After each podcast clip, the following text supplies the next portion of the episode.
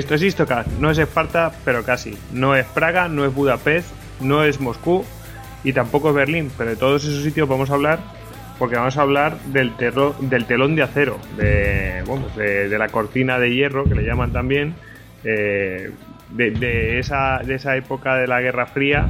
Eh, bueno, prácticamente lo, más mollar de la Guerra Fría, aunque luego discutiremos, bueno, lo más famoso, ¿no?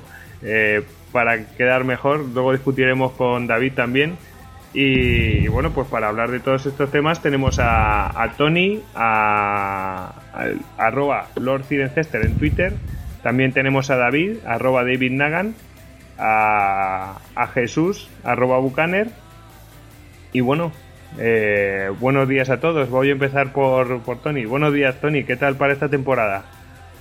Buen día, aquí bien preparados y como todo buen podcast de la Guerra Fría no podíamos empezar sin citar a Mr. President diciendo Ich bin ein Berliner. Eh, eh, David, que, te hemos oído por ahí riéndote, ¿qué tal? Buenos días. Hola, buenos días. Pues aquí para hablar de la Guerra Fría, pero frío hace poco, ¿eh? cada vez menos. Eh, y buenos días, Jesús, ¿qué tal? Hola, buenos días. Hombre, la Guerra Fría, fría, fría no fue, o sea que yo creo que estamos justo en el tiempo indicado. Bueno, pues nada, el que les habla es Gojix, arroba barra baja salduero, y deciros a todos que nos podéis encontrar, como es habitual, en istocast.com, en eh, Twitter, arroba istocast, y en las páginas de Facebook y Google Plus. Eh, ¿Qué decir de esta nueva temporada? Pues bueno, pues que hemos intentado mejorar el rollo técnico, ¿no? Eh, todos los aspectos técnicos. Y si oís cosas así raras, pues mm, es que estamos experimentando. Esta es nuestro bautismo de fuego con nuevos aspectos técnicos. Tenemos que dar las gracias a José Juan Saga. Así tal cual lo podéis encontrar en, en Twitter, que es el responsable de Radio Podcastellano. Así que nada, muchas gracias a, él que nos está permitiendo este, este avance tecnológico para dar un mejor sonido a, todos los oyentes. Así que nada, muchas gracias. Y también eh, pues dar las gracias a Kurz de la órbita de Endor que nos hizo una entrevista este, este veranito. Y bueno, pues eh, hablando un poco de qué sirve Istocas, cómo nació, dónde nos pueden encontrar. En fin, pues nos hizo una entrevista a Hugo y a mí. Y bueno, eh, en representación de todos, pues le damos las gracias.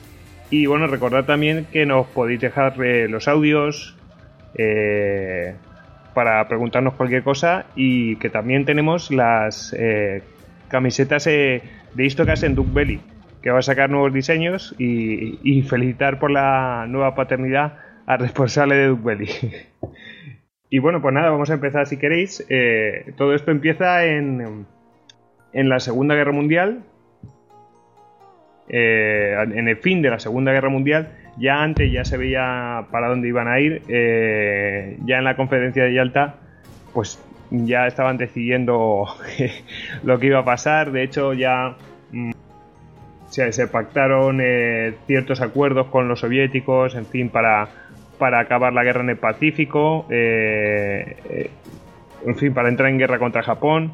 Bueno, una serie de cosas, pero realmente donde mm, se, empiezan a ver cosas de, bien gordas de, de lo que es la Guerra Fría es en Potsdam, porque sea, ahí empieza, en la conferencia de Potsdam empieza el reparto de Alemania cómo se reparten Alemania, cómo se reparten Polonia. Eh, ahí antes, eh, fuera de micrófono, con, eh, con David estábamos hablando que también se, una parte de Alemania se la dieron a, a Polonia, ¿no, David? Bueno, realmente Polonia, que fue la causa por la que comenzó la Segunda Guerra Mundial y por la que Inglaterra y Francia entraron en guerra, al final de la, de la Segunda Guerra Mundial fue una fuente de polémica, sobre todo entre, entre Inglaterra y Rusia, porque eh, recordemos que a Polonia, eh, por un lado la invadió Alemania, pero por el otro lado la invadió la Unión Soviética. Y después de, finalizada la guerra en el, en el centro oriental, nos encontramos con que la parte invadida por la Unión Soviética, que era prácticamente la mitad de Polonia, se encontraba en ese momento en poder, bueno, eh, estando en poder de la Unión Soviética, no la quiso devolver Entonces, a Polonia lo que la hizo fue eh, compensarla con territorios de Alemania. Pues le dio todo lo que sería Prusia Oriental, Pomerania, todas estas regiones. O sea, llegó hasta incluso Stettin, que es el puerto de Berlín, el puerto natural. O sea, y la actual Polonia es simplemente el país eh, histórico movido 200 kilómetros hacia occidente. Sí, sí.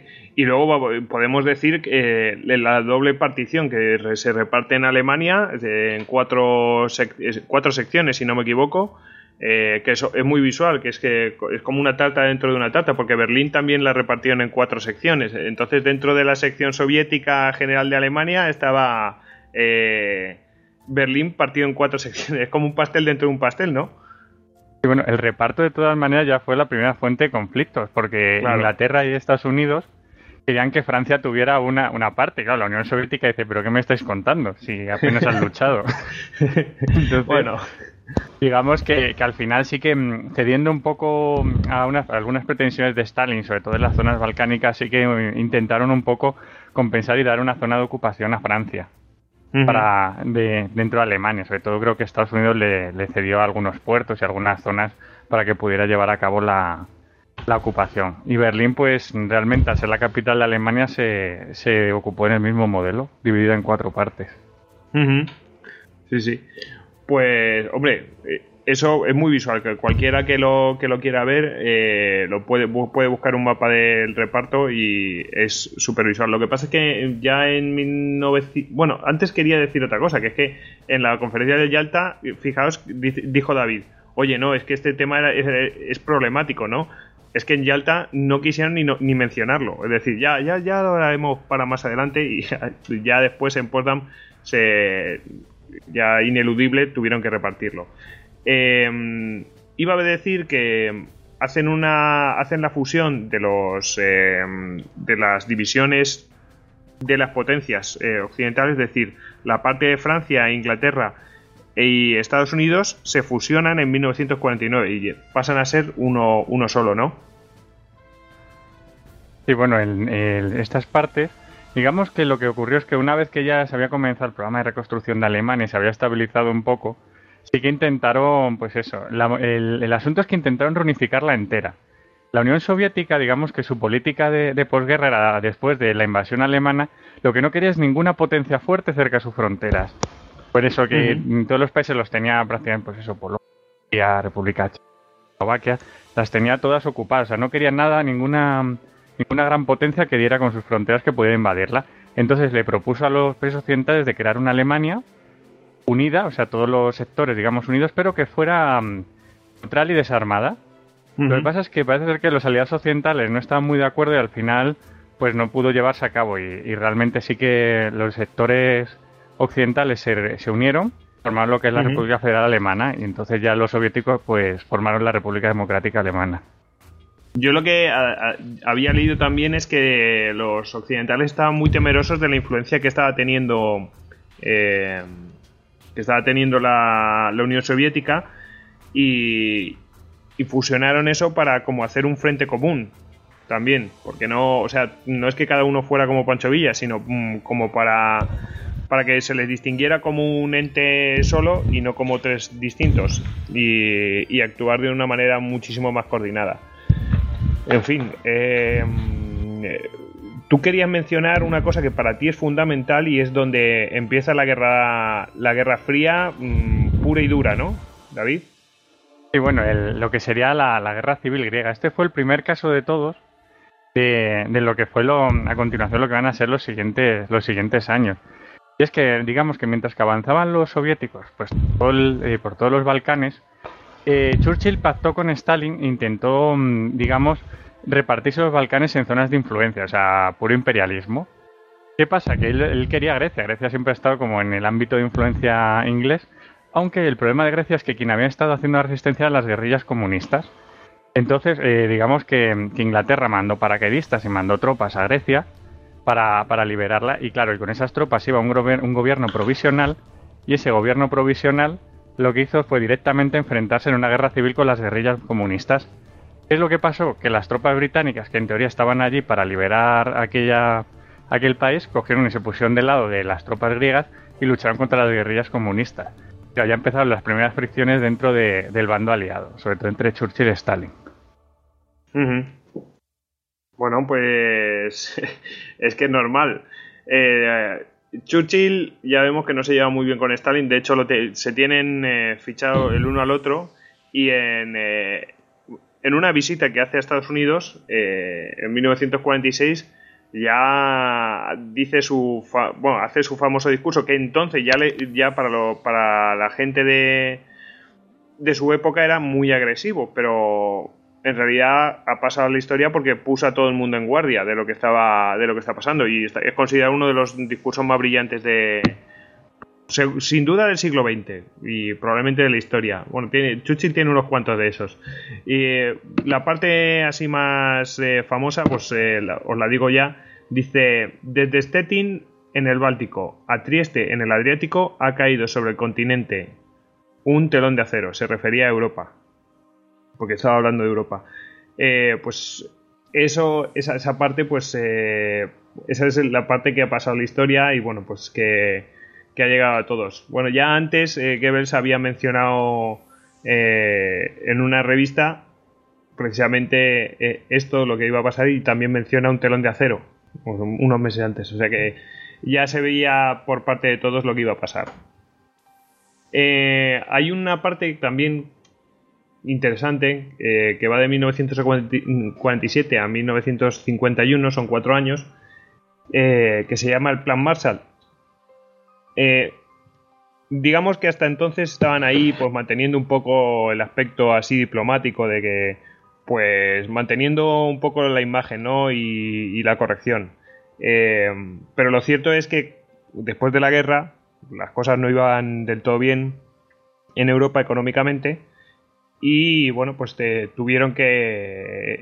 Bueno, la gente con el descontento pues sigue uniendo al, a, pues, eh, a los movimientos comunistas y tal, y eso era bastante alarmante para las potencias occidentales. Entonces, eh, Estados Unidos eh, vio clarísimamente que lo que había que hacer era un, un plan de una inyección económica para reconstruir Europa y, bueno, eso es lo que nos han vendido siempre, que era como la ayuda eh, desinteresada, lo cierto es que temían mucho que hubiera una degradación económica tal que se pasara todo el mundo al bando comunista. Entonces, eh, metieron esa inyección eh, e-, económica que por parte de, los soviéticos fue mal vista, porque era, bueno, Stalin la identificó enseguida, que era una forma de, de alejar a los países occidentales de eh, la influencia comunista. Eh, ¿Vosotros habéis oído hablar de esto? A ver, eh, es que no tenemos que, olvidar que el bando de los aliados eran, eran aliados más por necesidad que por una, por una convicción real. Y eso se nota desde, desde, o sea, desde justamente el tema del reparto incluso antes de acabar la guerra, ya desde el bando ruso, por ejemplo, se intenta el, hecho de eh, Polonia, que era uno de los países que, bueno, como dice David, fue el, principal detonante de, del estallido de la guerra, se, se intenta, digamos, eh, minimizar su participación, su posible poder de decisión. No hay que olvidar el tema, por ejemplo, de la, de la masacre de, de los em, oficiales del ejército polaco en, en y demás, y, es, o sea, los aliados eran aliados por necesidad, entonces eran dos sistemas políticos, el comunista y el, digamos, capitalista, que estaban condenados a, a enfrentarse, y Stalin sería lo que fuera, pero como dice aquel, tonto no era. Entonces él identificó muy, muy claramente que lo que estaba intentando hacer Estados Unidos era precisamente lo que tú comentabas, el hecho de eh, intentar alejar lo más posible eh, el mayor número de países eh, europeos de la, de la posible influencia de, de Rusia, porque si bien Rusia no quería ningún tipo de, de, de potencia fuerte cerca de sus fronteras, lo que estaba consiguiendo con ese adoctrinamiento era precisamente que, que las fronteras de Europa eh, en cualquier momento pudieran verse eh, invadidas o sobrepasadas por tropas de, de, Rusia. Entonces ahí Stalin fue el presidente, o sea, los Estados Unidos fueron hábiles, pero Stalin le escaló enseguida, o sea, Stalin enseguida vio que eso lo, que iba a hacer era precisamente traer problemas. Eh, Tony, tú querías mencionar algo de ello.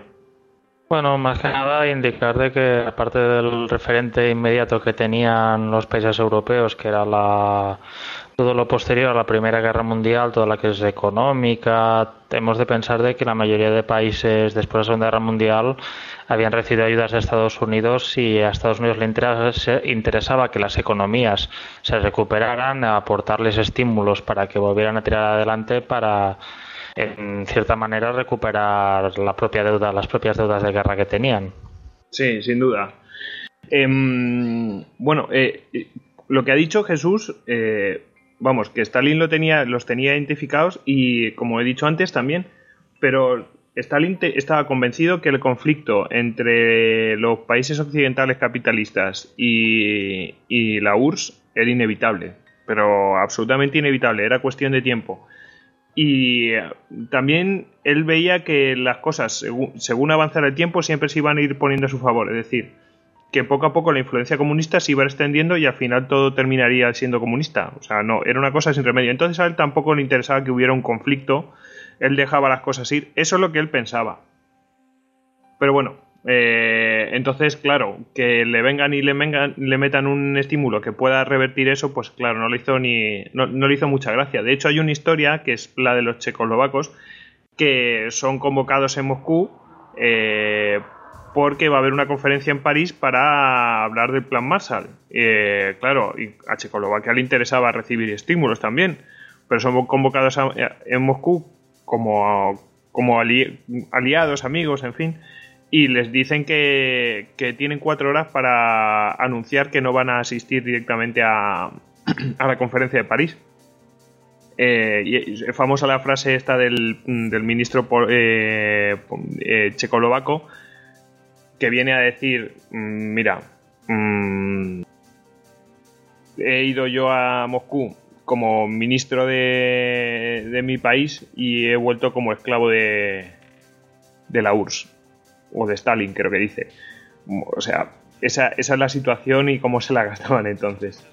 Em, tú, Jesús, querías comentar algo mm, previamente, ¿no?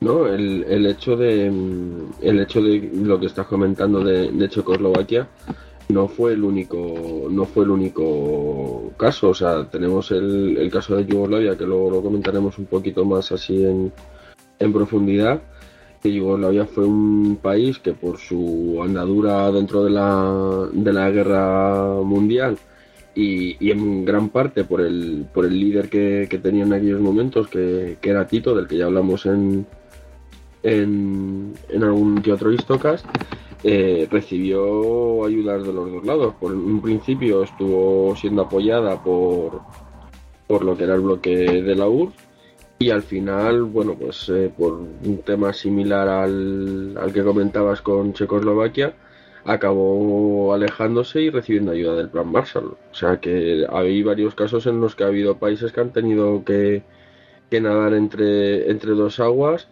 y con distintos resultados. Pero fijaos que no es fácil, es decir, luego tendremos un ejemplo de eh, países que se alejaron y que lo pagaron y ya, ya lo veremos, no adelantemos nada. Eh, Tony, ¿tú querías hablar otra vez?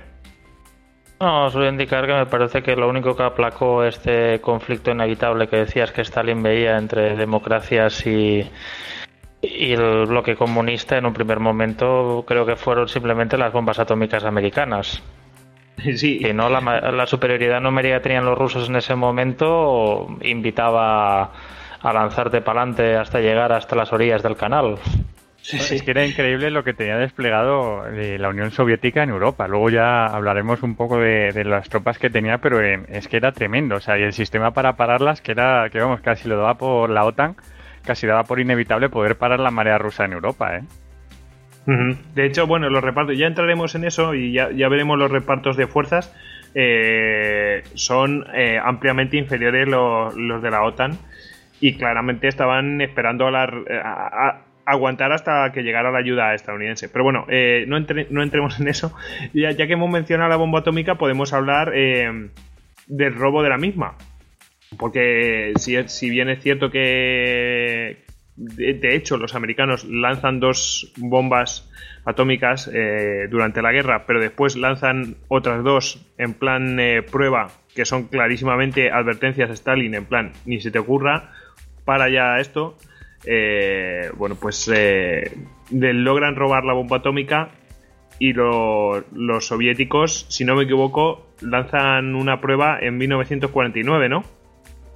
en un principio, los planos de. Cuando se confirma que realmente los rusos han conseguido la, los planos de la, de la bomba, es a principios del 49. La prueba que hacen ellos, no tengo exactamente ahora mismo el, el dato, pero sí debió andar por, por ahí. Pero vamos, la, que la primera bomba atómica rusa era una copia descarada de, de lo que era la, las americanas. O sea, no hay que olvidar que cuando se acaba la guerra, una más que más incluso que digamos los saqueos de, bienes, lo que se produce en, Alemania es un saqueo de, científicos y, medios y medios técnicos. O sea, Von Braun, Oppenheimer, una cantidad de gente que fueron eh, recalaron en, en los Estados Unidos de manera voluntaria y los que acabaron en Rusia, pues digamos que no,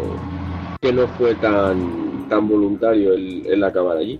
Y de hecho, eh, el, como te diría yo, el, una de las motivaciones de los espías, digamos, que, que, robaron los, los planos, independientemente de su filiación más o menos procomunista, era el hecho eh, de, digamos, equilibrar un poco las fuerzas. Tampoco creían que el hecho de que una sola potencia tuviera la, la posibilidad de usar ese tipo de armamentos les daba un poder, digamos, muy, muy, muy superior. Entonces eh, era como una especie de...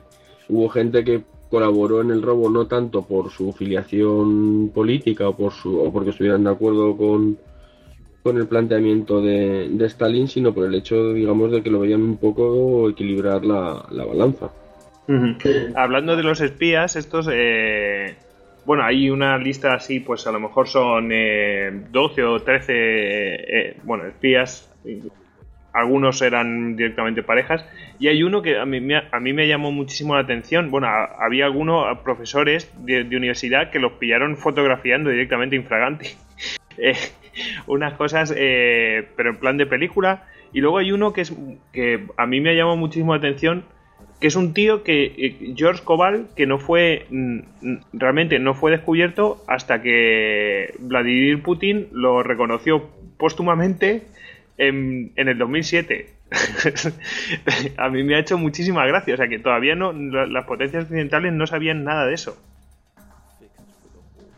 Bueno, es que ha habido los. Eh, yo creo que los espías más famosos han sido siempre del, del bando del bando comunista, o sea, espías infiltrados en, en, el, en las potencias europeas.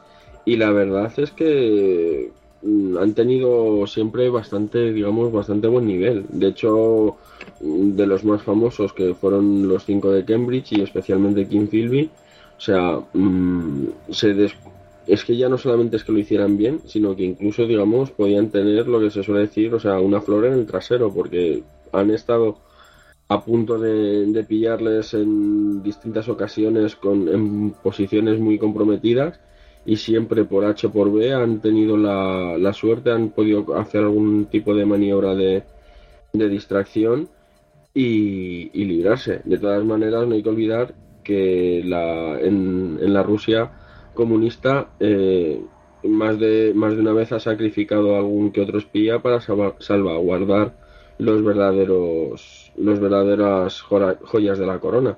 O sea, Kim Philby, de hecho, eh, por su posición, por la posición que ocupaba en el MI5 y en el MI6, pudo salvar a más de un, de un compañero espía y recibió órdenes específicas de que no lo hiciera, de que era preferible el hecho de, mm, de que le sacrificaran a ellos a que ni siquiera sospecharan a él, de su posición. Sí, sí, sí. Bueno, ya hablaremos de los espías, porque eso también es otra cosa muy de, de la Guerra Fría y... Bueno, de hecho, el que haya visitado Berlín continuamente te están vendiendo eso, ¿no? Que era la ciudad de los espías y tal. Bueno, en fin, eh, también es un, parte, un poco parte del espectáculo de la, de la propia ciudad. Eh, si queréis pasamos a hablar del propio telón de acero de, de las dos Alemanias, del reparto de fuerzas en la, en, eh, de la OTAN y del Pacto de Varsovia. como, ya antes, David, tú habías mencionado, habías mencionado eso, del reparto de la propia Alemania. Eh, Así que, no sé, mm, si quieres extiéndete o expláyate más, eh, como, como al finalmente los, los soviéticos deciden, bueno, si vosotros habéis fusionado, ¿para qué vamos a darnos con tonterías? Nosotros fundamos un país satélite. Y, y por esa misma regla, o sea, lo que hicieron, lo que hicieron los países occidentales es crear la, la OTAN. O sea, en, creo que fue en el año 1949 se creó la Organización del Trato Atlántico Norte para coordinarse en, en, una defensa común en caso de un ataque soviético, porque digamos que en esta época lo que primaba era la paranoia. Se habían salido de una guerra fortísima, la paz había sido pues como, digamos, una paz como pasó al final de la Primera Guerra Mundial, un poco en falso. Alemania había sido vencida, pero no en el objetivo de la guerra, que era lo de, o sea, de restaurar las democracias que, Alemania había invadido no se dio, sobre todo en todo lo que fue el este de Europa. Y claro, eh, digamos que el resentimiento por parte de, de, las, de las dos bloques era brutal. Entonces, lo, que, lo, que, lo que ocurrió fue que, digamos, nos encontramos con un lado por las potencias occidentales capitaneadas por Estados Unidos, que lo que tienen en Europa es una fuerza, pues digamos, las fuerzas nacionales que están reconstruyendo en los distintos países occidentales, con, digamos, pues donde más primaba, o sea, donde más fuerza tenían era en, el, en lo que sería el, sector naval. O sea, la, Armada norteamericana en ese momento era la más poderosa del mundo, o sea, una hegemonía que ha mantenido hasta hoy.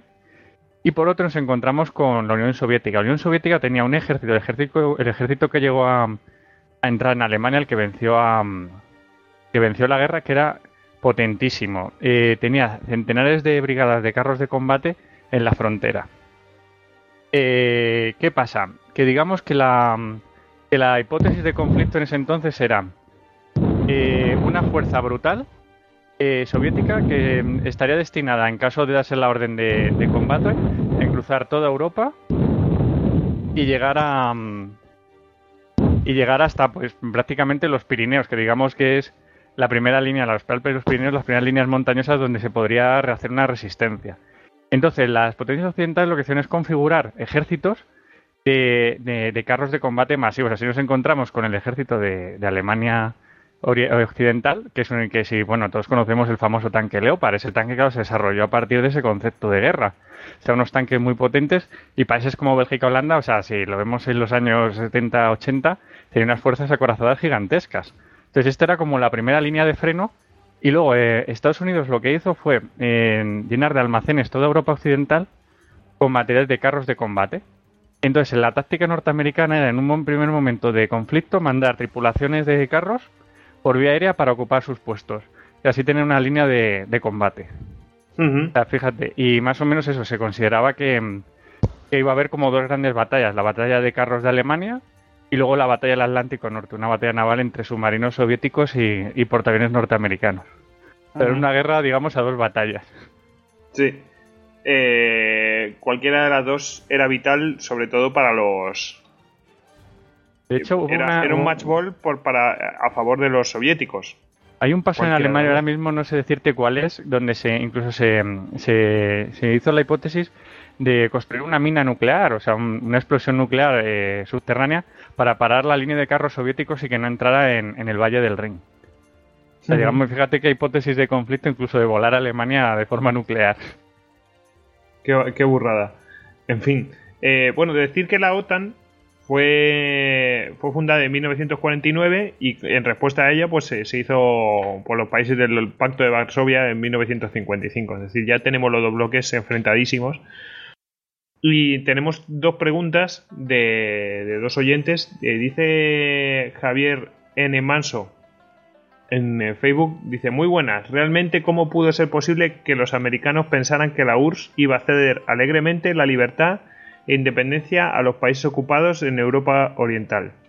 ¿Es que tenían entonces políticos tan incompetentes como los que ahora padecemos? Y dice muchas gracias y que sepáis que soy una figura, enhorabuena y seguir así. muchas gracias a, ti, Javier, por escucharnos. Bueno, ¿quién se atreve a, a teorizar sobre esto? Yo creo que es que había, había unos tratados firmados, como en Ley Alta. O sea, Stalin sí que se comprometió en ciertos momentos a, organizar elecciones libres. Luego que no lo hiciera.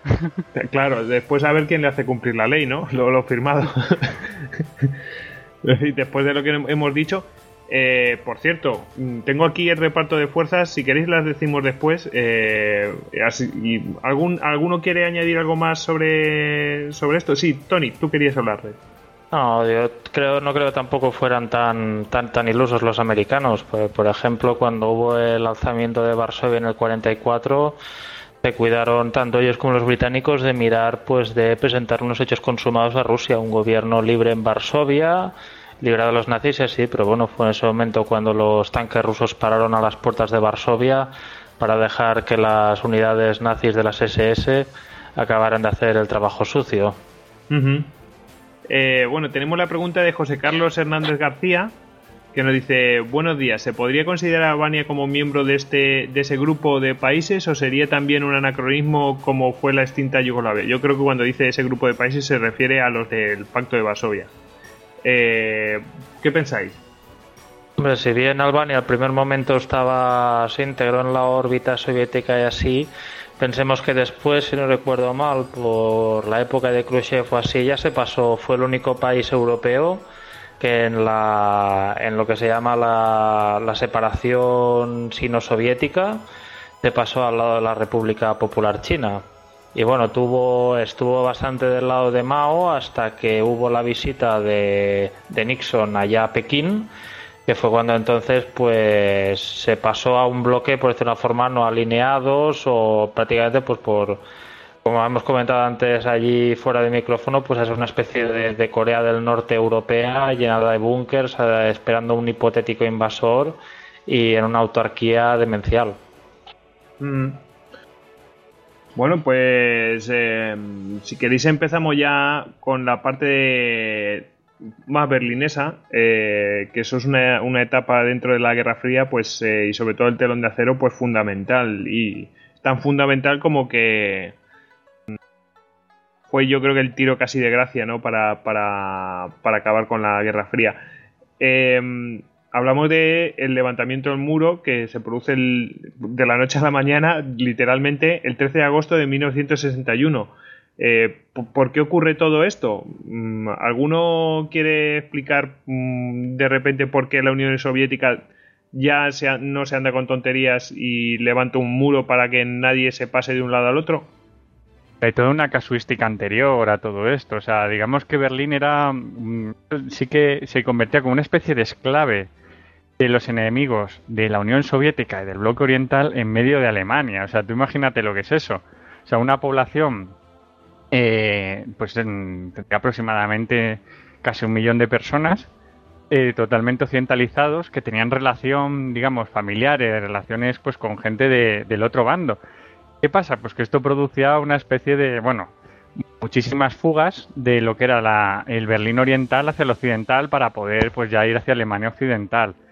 Y esto, bueno, va viendo una casuística a lo largo del tiempo eh, donde digamos que se impone que, las autoridades de Alemania Oriental creen un muro. Además creo que le llamaban el muro de contención antifascista, porque luego solo contenía su población que intentaba escapar.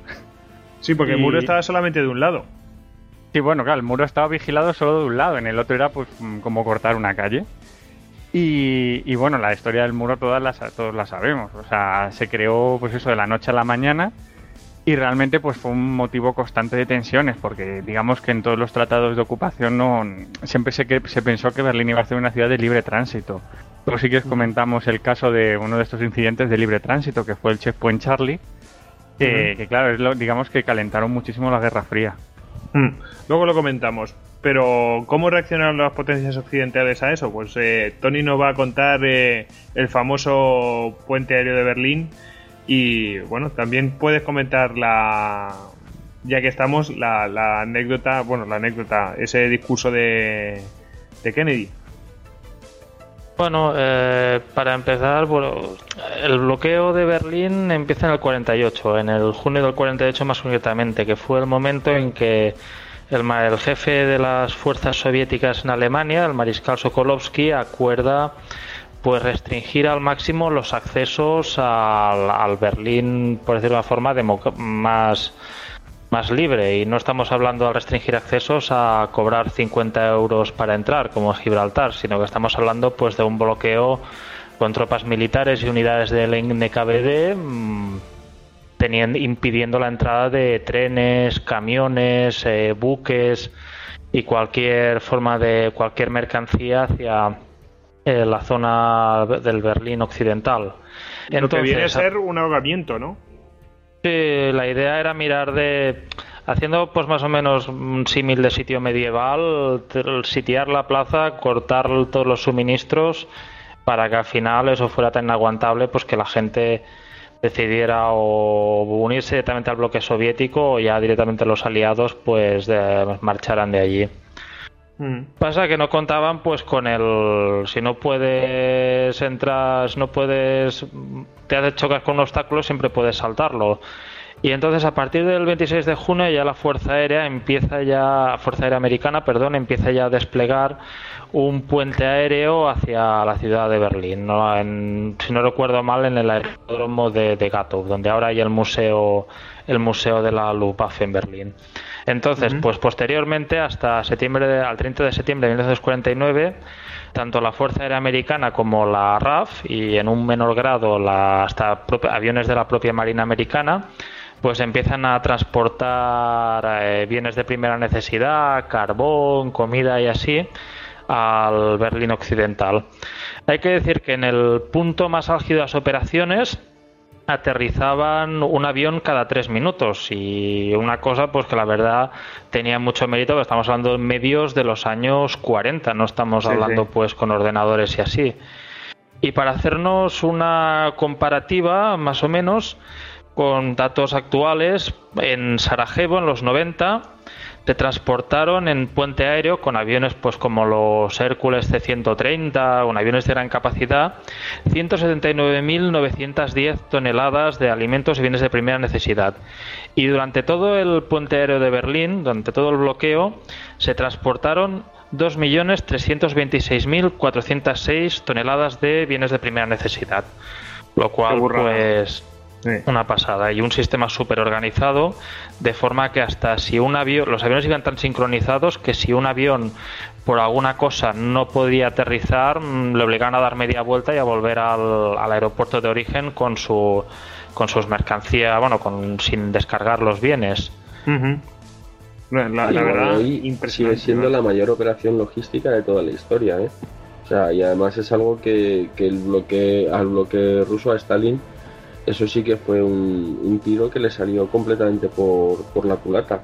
Ah, y además Stalin lo que pretendía era precisamente ahogarles eh, primero en el, en el, invierno, que dejarles sin, sin carbón, no, no, tal.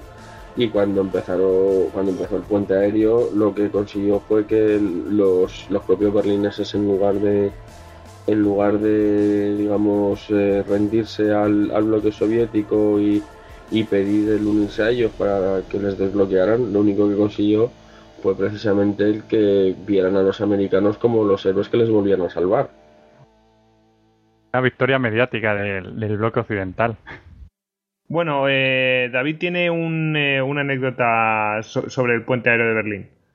Bueno, en, digamos que en, que en el puente aéreo, además de ser una lucha logística para mantener Berlín, también era una lucha mediática porque estaba el prestigio de, los dos bloques en juego. Entonces, digamos que los pilotos eh, occidentales, uno de los gestos que hacían es cargar eh, pequeños paracaídas con chocolatinas y estos paracaídas los arrojaban sobre los descampados que había delante de los aeropuertos, que era donde lograban reunirse los niños. Entonces, una de las imágenes más famosas del puente aéreo es estos pequeños paracaídas cayendo sobre los niños con chocolatinas y regalos. digamos que esto es lo que eh, dio como mucha publicidad a todo lo que es el bloque occidental, porque le veían, en Alemania les empezaron a ver pues como gente que quería colaborar, reconstruir Alemania y no, digamos, castigarla por la guerra. Eso, eso quería yo mencionar, porque esto que aparentemente era un beneficio para los soviéticos hacer un sitio y tal y cual, eh, realmente se supuso un revés mediático mm, para todo el mundo, mm, obviamente. A ver, que, impedía que la gente se. que no estás en guerra y estás impidiendo que la gente se alimente y tal. Es mm, realmente es visto como, como pura maldad. Entonces, al final, eso lo, pagaron, eh, yo creo que el bloque soviético gravísimamente. Y de hecho, en cuanto pudieron los, eh, los norteamericanos, eh, sacaron eh, rédito de ello. Bueno, el, hecho que esté allí Kennedy para dar su discurso, ¿verdad, Tony? Sí, eso fue uno de, de sus grandes momentos. Todo el, discurso de Kennedy, bueno, fue el 26 de junio de 63, eh, concretamente en el Rathaus Schönberg. Y ah, básicamente, bueno, aprovechando una visita del presidente que fue recibido pues por el entonces presidente de la República Federal Alemana Willy Brandt pues soltó uno de los discursos pues eh, más destacados de la Guerra Fría y bueno citaré una pequeña parte la parte más famosa por decirlo de alguna forma es cuando dice al principio empezó diciendo hace dos mil años el alarde más orgulloso era civis romanus sum Hoy, en el mundo de la libertad, el alarde más orgulloso es Ich bin ein Berliner. Hay mucha gente en el mundo que realmente no comprende o dice que no comprende cuál es la gran diferencia entre el mundo libre y el mundo comunista. Dejad que vengan a Berlín. Hay algunos que dicen que el comunismo es el movimiento del futuro. Dejad que vengan a Berlín. Y hay algunos pocos que dicen que es verdad que el comunismo es un sistema maligno, pero que permite nuestro progreso económico.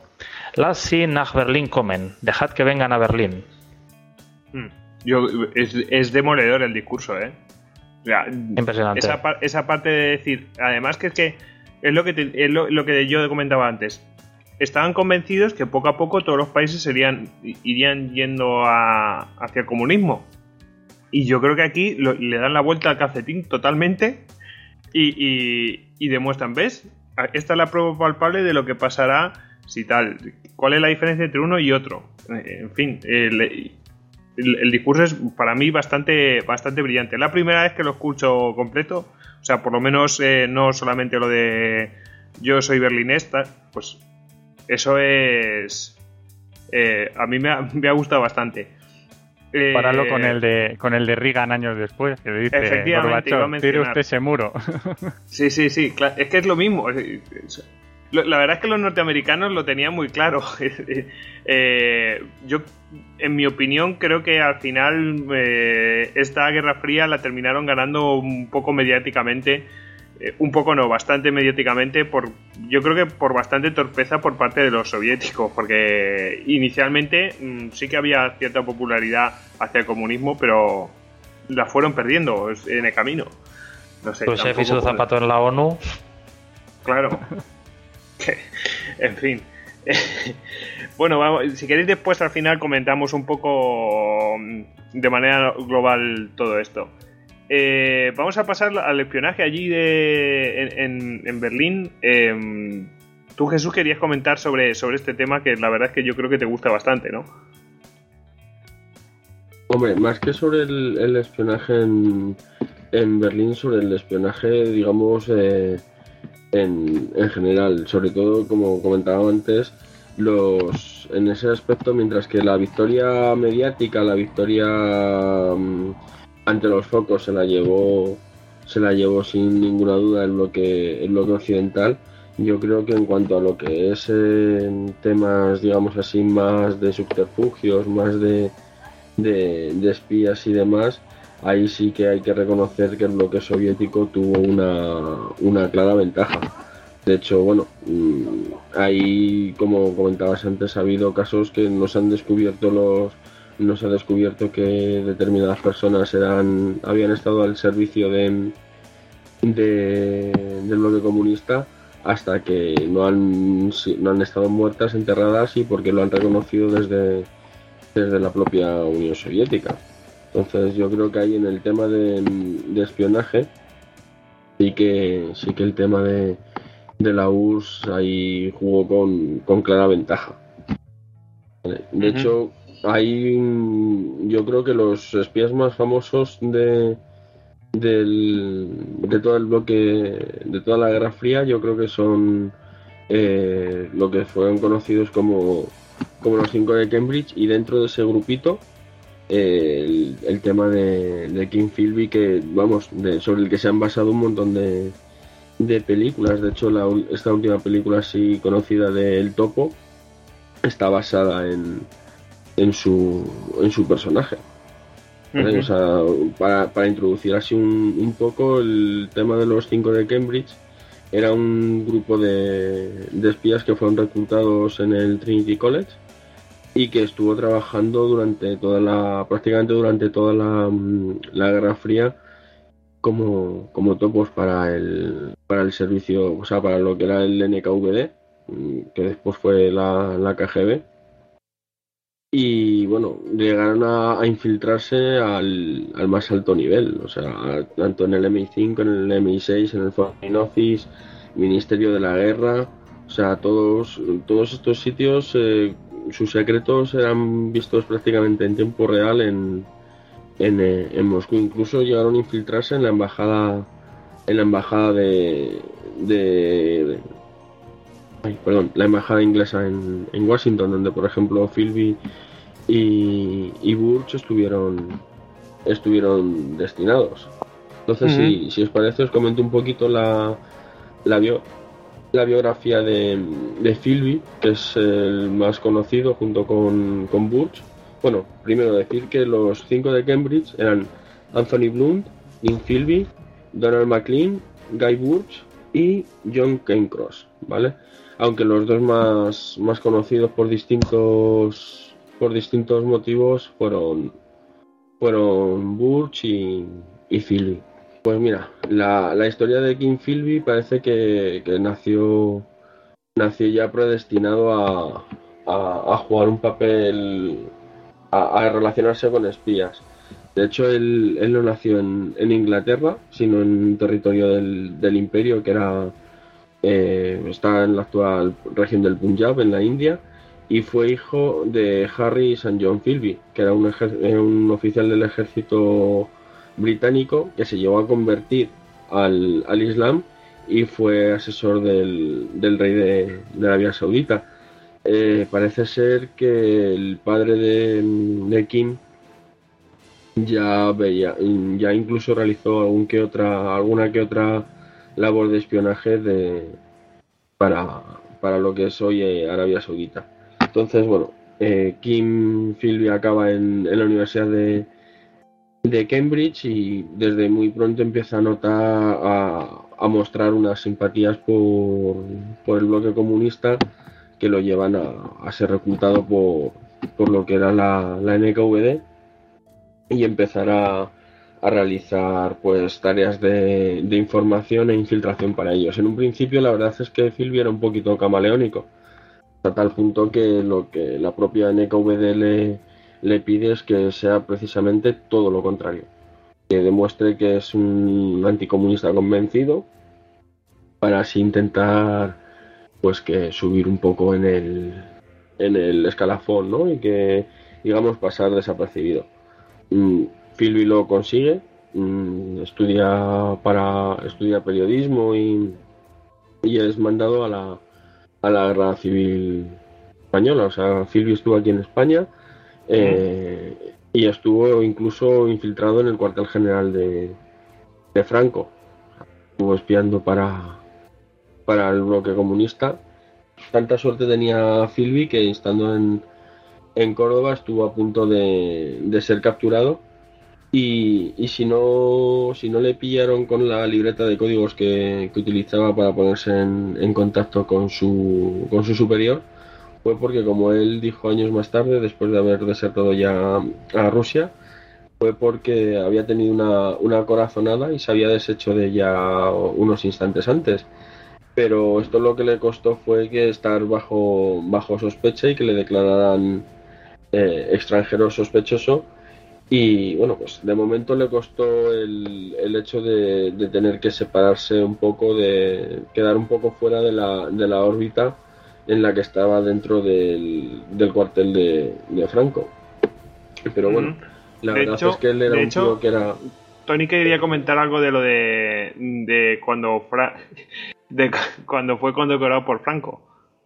Me parece ser de que en el 2 de marzo Franco le condecoró con la Cruz Roja al mérito militar. No sé si por los servicios de propaganda o por qué, pero... Sí, la verdad es que eh, Philby dentro del, del cuartel general de Franco, eh, dentro lo que hacía básicamente eran unos artículos para, lo, para la prensa inglesa con unas eh, supuestamente unas consignas muy muy pro bando nacional muy pro bando nacional eh, precisamente para conseguir el hecho de estar de estar cerca de, del, de en aquel momento general. Lo que se pretendía de hecho a, a le llegaron incluso a, asignar esa misión fue el hecho de que eh, aprovechara esa cercanía para directamente matar a Franco lo que pasa que bueno, su controlador inmediato pasó la, la, nota a Moscú de que él era muy buen espía, era muy buen escritor, podía prestar muchos, muchos servicios, pero que dudaba que tuviera la sangre fría de enfrentarse a, a Franco cara a cara y, y, matarlo. Entonces, pues en ese momento lo que hizo fue, fue abortar la, la, la misión de, del asesinato de, de Franco. Así que bueno, estando en, en, aquí en España, eh, se libra otra vez más por los pelos de, de morir cuando le estalla una, una, bomba a escasos metros del coche en el que viajaba con, con otros reporteros.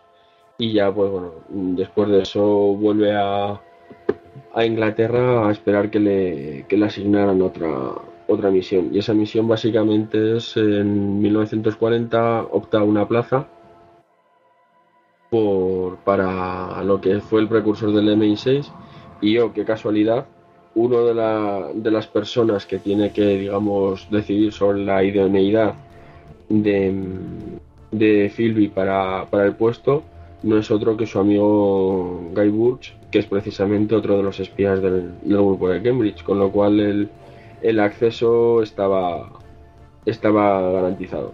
Y ahí, una, ahí lo que empezó a hacer Philby fue precisamente el tema de propaganda negra. Que bueno, os lo explico así por encima, aunque si queréis más información, pues eh, Esteban de Zafarrancho Podcast en su episodio regular número 8 lo explica a la perfección. Básicamente es, es eh, transmitir una información como si fueras el enemigo, es decir, falsando tu, tu identidad y esa información lo que pretende es desacreditar o causar algún tipo de, incomodidad eh, contra el, enemigo. Es como, por ejemplo, las cuentas estas de, falsas de Twitter que se hacen pasar por cualquier famoso o famosillo o cuando se dice cuando se lanza la información de que Justin Bieber ha muerto en Twitter, por ejemplo. Ese tipo de propaganda, pues es a lo que se, a lo que se dedicaba el, el amigo Philby. Entonces, bueno, pues ahí estuvo Philby desde el año 40 hasta el 45, realizando, pasando sus informes puntualmente a, a Moscú sin ningún tipo de, de problema ni inconveniente hasta el año 1945. ¿Qué pasa en el año 1945? Pues que la, la flor que tiene Philby vuelve a, a, salir cuando un agente del NKVD decide desertar al, al bloque occidental y para que, digamos, eh, ser acogido se ofrece a revelar los nombres del, del SIS y del Foreign Office de la gente que en realidad trabajaba para la, para la Unión Soviética. Entonces, claro, esto era, digamos, una, una, un peligro eminente para Philby y todo su, su grupo. Pues Philby se consigue enterarse, de que de, este, de esta deserción de Konstantin Volkov, porque, o casualidad, el informe de, de, la, de este tipo de cosas tenía que pasar directamente por su mesa. Así que, bueno, pues eh, alerta a Moscú para, para que estén atentos y consigue, eh, pues por unas eh, también por unas inclemencias meteorológicas, que el embajador británico que tenía que recoger a, mm, a Volkov en, en el Cairo, pues eh, no llega a tiempo, con lo cual a los rusos les da tiempo a, a recoger al amigo Volkov, llevarlo a Moscú mm, y como podéis imaginar, pues de él nunca más se supo mientras que Philby cogió y se volvió a Londres tan, tan tranquilo.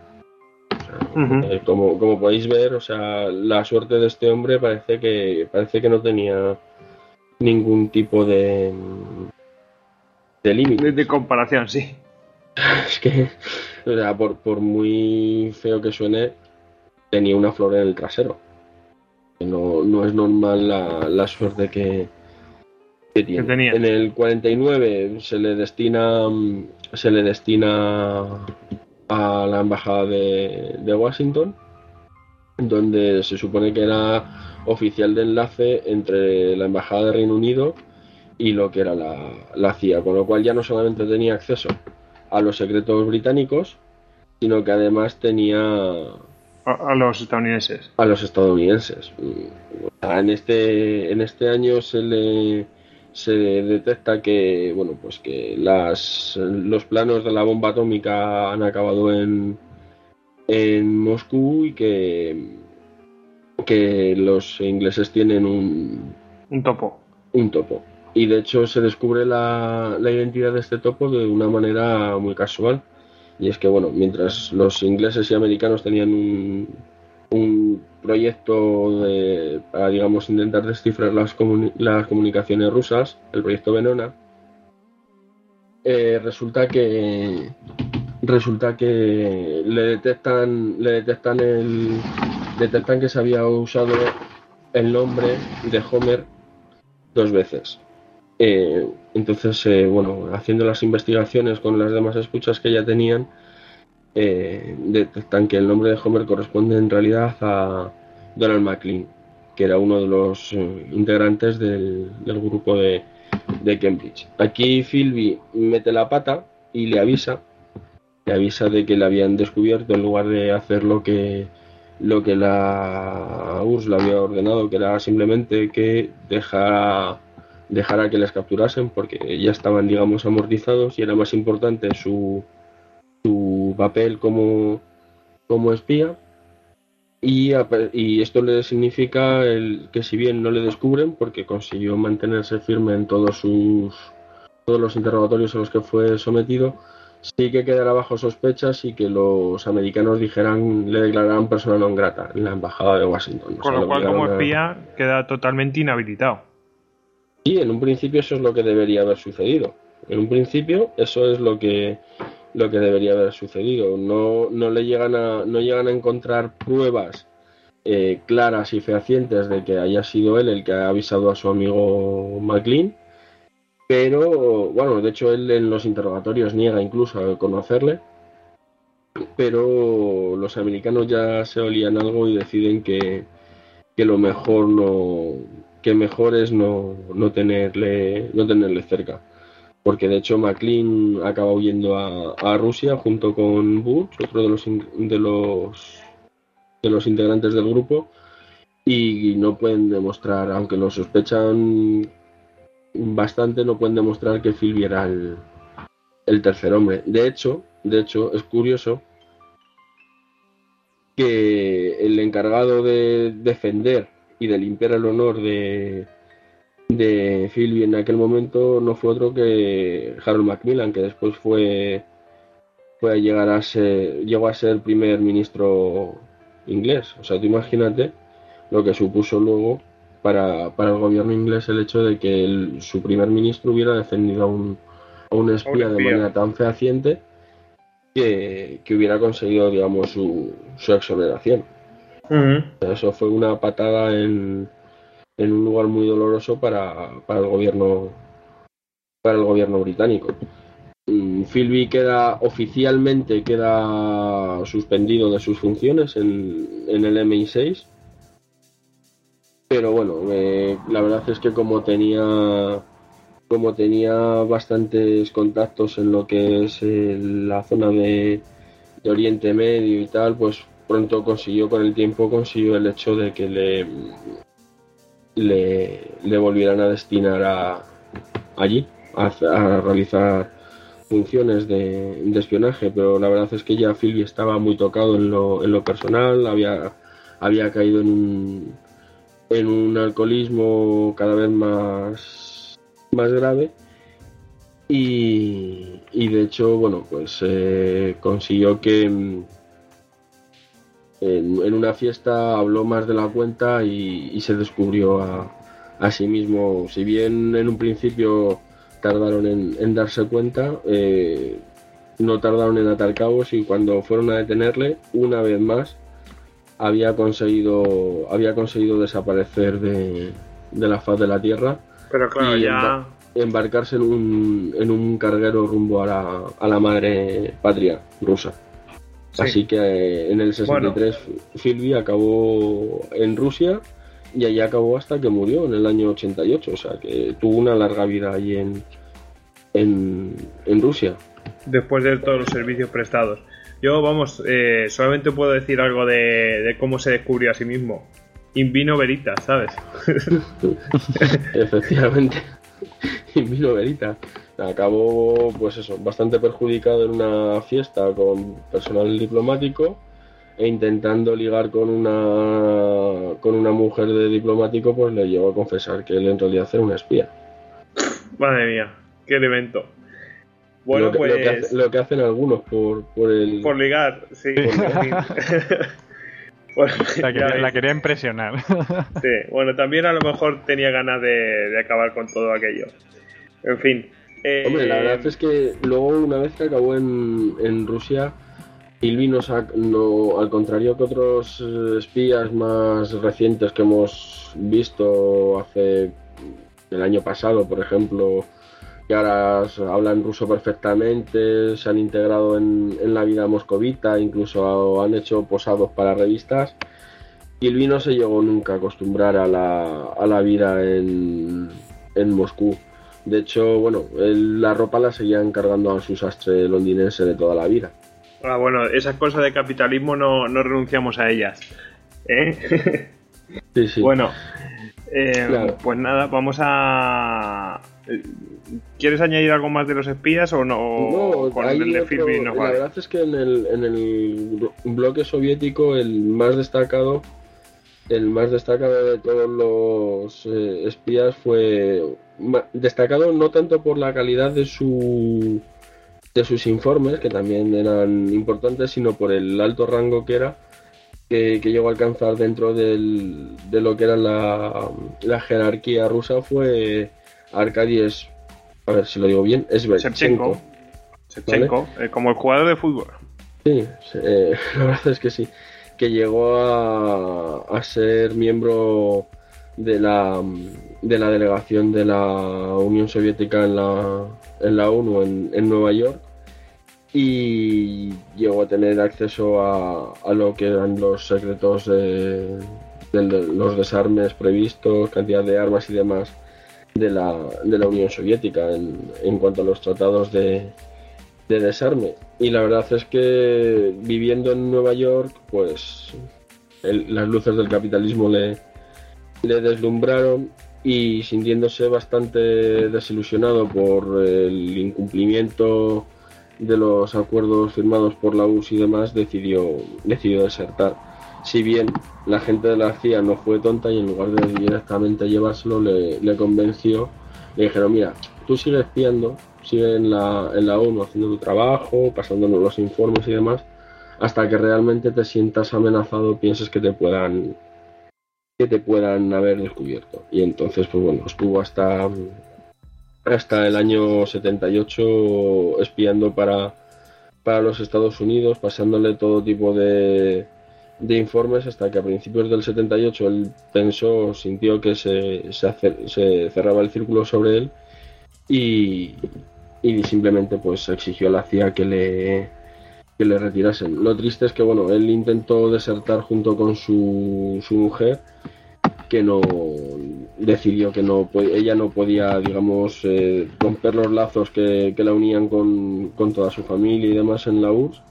Fue llamada a, a Moscú para hacerle una serie de consultas y supuestamente se suicidó a los dos meses. Esas cosas que pasaban en la URSS eran así oportunas. Claro, en fin, y cosas peores. Bueno, pues. Dime, dime. No, que la verdad que es que eh, estos espías y. O sea, los, los espías y esto, los desertores en general del, del bloque soviético, mm, bueno, tenían muy claro que si no les salía bien, su destino no ni siquiera iba a ser un gulag. Estaba claro que su destino iba a ser, pues eso, el, acaba, el acabar siendo interrogado por el NKVD o la KGB en su momento y acabar tus días en, en un sótano esperando que esperando que decidieran suicidarte. Claro. Eh, Tony, ¿tú querías comentar algo? Bueno, añadir que también en por el lado occidental otro de los espías destacados en el bloque soviético fue Oleg Penkovsky, que Oleg Penkovsky fue un coronel de la inteligencia militar soviética del GRU que durante la crisis de los misiles en Cuba pues proveyó a la inteligencia americana, la CIA, con los datos del arsenal nuclear soviético dentro de la Rusia continental, así como también de lo, que se iba a llevar hacia allí, hacia Cuba. Pasa que Penkovsky tuvo mala suerte y al final pues fue capturado y capturado, juzgado y ejecutado por los soviéticos. Bueno, pues si antes... Em, después iremos con lo de la crisis de los misiles, pero vamos a ir ahora a, otra crisis que ocurre también en el 61. Recordar, recordar primero fue el puente aéreo, después se levanta el muro y una vez que se levanta el muro, pues ocurre la crisis de Berlín, de la famosa esta que ha comentado eh, David antes, la de Checkpoint Charlie en 1961. Y bueno, eh, eh, digamos que ya el, contexto era el, muro recién levantado. Y digamos que Berlín, pues lo que veníamos contando, es una ciudad que está situada en medio de Alemania Oriental, que dominan todas las potencias. Claro, es un nido de espionaje, es un nido de tensiones constante. Entonces, uno de, eh, una de las normas que tenían los, los, ocupantes es que Berlín era una ciudad libre para todo funcionario y todo militar de, estas potencias. O podía moverse con total libertad por la ciudad, sin que les tuvieran que parar ni decir nada. Entonces, eh, digamos que la crisis comienza cuando un, un mando militar norteamericano pues se dirige con su mujer a, a ver la ópera, una ópera que está situada en, en Berlín Oriental. Y es detenida pues por un control de un control de, del ejército soviético con, con policías orientales y les pide la documentación. Cada este mando norteamericano se niega a dársela, se niega pues, mm, pues estipulando el tratado y pide que, que los oficiales le entreguen sus, digamos, que se identifiquen para dar parte del incidente. Bueno, va habiendo una escalada de tensión y al día siguiente en Alemania Oriental anuncian que se va a hacer controles a todo el, personal eh, de las potencias occidentales que pasen por su sector de la ciudad eh, siempre que no vayan uniformados. Cuando comienzan estos controles, ¿qué pasa? Comienza a aumentar la tensión. La tensión empieza a aumentar y el, digamos, el general Clay, que está al mando de Berlín, pues decide mandar una columna de tanques al Checkpoint Charlie. El Checkpoint Charlie es, digamos, el punto fronterizo entre el sector norteamericano y el sector soviético. si alguna vez has estado en Berlín, situada en la Friedrichstraße, es muy céntrico. Y aquí, digamos que mandó una columna de 10 tanques y los soviéticos para responder mandaron otra 10 tanques. Eh, digamos que hubo 18 horas donde 10 tanques soviéticos se encontraban enfrentados a otros 10 tanques norteamericanos. Es, bueno, son unos 80 metros de distancia. de hecho hay fotos de ello, o sea, que están sí, unas fotos muy famosas. Sí, sí, sí. Digamos que, digamos, vamos, que fue uno de los momentos en que pudo estallar una guerra mundial por cualquier fallo. Digamos, de un lado nos encontramos con las tropas soviéticas de, de fronteras que estaban en línea directa con, con el Sukov en Moscú y en el otro la policía norteamericana en contacto con el Pentágono intentando resolverlo. ¿Cómo se resolvió este conflicto? Pues digamos que unos meses antes justo se habían puesto el, una línea directa entre el Kremlin y, Washington, el, bueno, el archiconocido teléfono rojo. Y más o menos, pues con esta línea directa entre los dos presidentes, pueden rebajar un poco la tensión, pues dando una serie de concesiones e, intentando que los soviéticos pues dieran marcha atrás en, ese, en esos controles por el centro de la ciudad. Y bueno, eh, la, crisis se fue atenuando poco a poco y, se llegó a la retirada eh, bilateral de, fuerzas. Vamos, fue uno de los momentos donde sí que estuvo a punto de, estallar una guerra. Sí, sí, sí. Bueno, pues eh, ahí queda. antes he dicho que, que bueno, que esta crisis había aparecido en, después de la la creación del muro y en realidad fue durante la creación del muro fue durante toda esta crisis porque no fue en una fecha sola. Bueno, es que digamos que venían, venían solapándose una serie de incidentes. O sea, un incidente también muy famoso es un, berlinés oriental que intentó cruzar el sexto occidental y fue tiroteado y se encontró varias horas tirado en tierra de nadie sin que nadie le, pudiera ayudar. Murió, murió desangrado ante la vista de todo el mundo porque ni unos ni otros bueno, unos porque no tienen ningún interés en, auxiliarle y otros porque no, mm, pues no podían auxiliarle porque si no podían crear un incidente. O sea, que digamos que todo que para, para prevenir estos incidentes pues sí que se empezó a, a, construir este muro. O sea, es que hay imágenes incluso de gente que, que, iba a visitar a otra gente, aunque no la conociera, porque las ventanas de sus edificios daban a calles de Berlín Occidental y entonces saltaban por la ventana. Incluso eh, digamos que mm, grupos de ciudadanos eh, espontáneamente llegaban, les avisaban, llegaban con y eso para recogerles, saltaban los mejores de un quinto piso y iban a recogerlos. Mm. Sí, sí, sí. Para, que veáis. En fin, bueno, y durante todo este tiempo de la, de la Guerra Fría, por supuesto, hay que, hay que mencionar lo que es la carrera espacial, que inicialmente fue una carrera pues militar por hacerse con el poder de los cielos, ¿no? Porque tenía unas ventajas obvias que no nadie no, voy a descubrir a nadie tanto por espionaje como eh, como por el tema de, de poder lanzar los misiles balísticos y lanzar cabezas nucleares en fin bueno tiene muchas eh, muchas eh, vertientes. Pero bueno al final se convirtió en una carrera propagandística para demostrar cuál era el poder de una de una nación y de otra nación y que inicialmente mm, los soviéticos le llevaban una ventaja mm, bastante grande, si no mm, podría decir otro adjetivo, pero bueno, con eso yo creo que es bastante visual. Eh, pero vamos, se pusieron las pilas desde las palabras de Kennedy hasta que en 1969 pues eh, el hombre llega a la luna de la mano de los norteamericanos lo cual ya ahí yo creo que los soviéticos perdieron cualquier interés porque ese segundo pues no les, no les convencía. Eh, y nada, pues nosotros nos remitimos al Listocast 26 que hicimos hace un año exactamente y ahí hablamos todo lo que tiene que ver con, con, esto. De la misma manera que si tenemos que hablar de la propaganda blanca o propaganda negra, pues nos remitimos a nuestro eh, compañero y amigo Esteban de Zafarrancho Podcast, pues eso, pues eh, hay podcasts específicos de cada cosa. Eh, y bueno, pues si queréis pasamos a la crisis de los misiles, que bueno, aquí podemos hablar un poco todos de cómo fue esos, esos 13 días que mencionan en la, en la película y que ya hemos mencionado ante, anteriormente eh, con el tema de los eh, del, espía que facilita la, toda la información. Eh, bueno, ¿quién quiere empezar? ¿Jesús?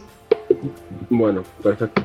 Pues mira, lo de la crisis de los de los misiles, yo, vamos, está junto con el tema de, del bloqueo a, Berlín, mm, son dos de los momentos más tensos de la de lo que es toda la Guerra Fría. De hecho, la, la historia viene a, a, demostrar que ha sido el momento en el que más cerca hemos estado de una, de una guerra de una guerra nuclear y es el único momento en el que el sistema americano de defensa, el famoso DEFCON, ha llegado hasta, hasta la posición de DEFCON 2, que es eh, justamente antes del, del lanzamiento de, de, los, de los misiles.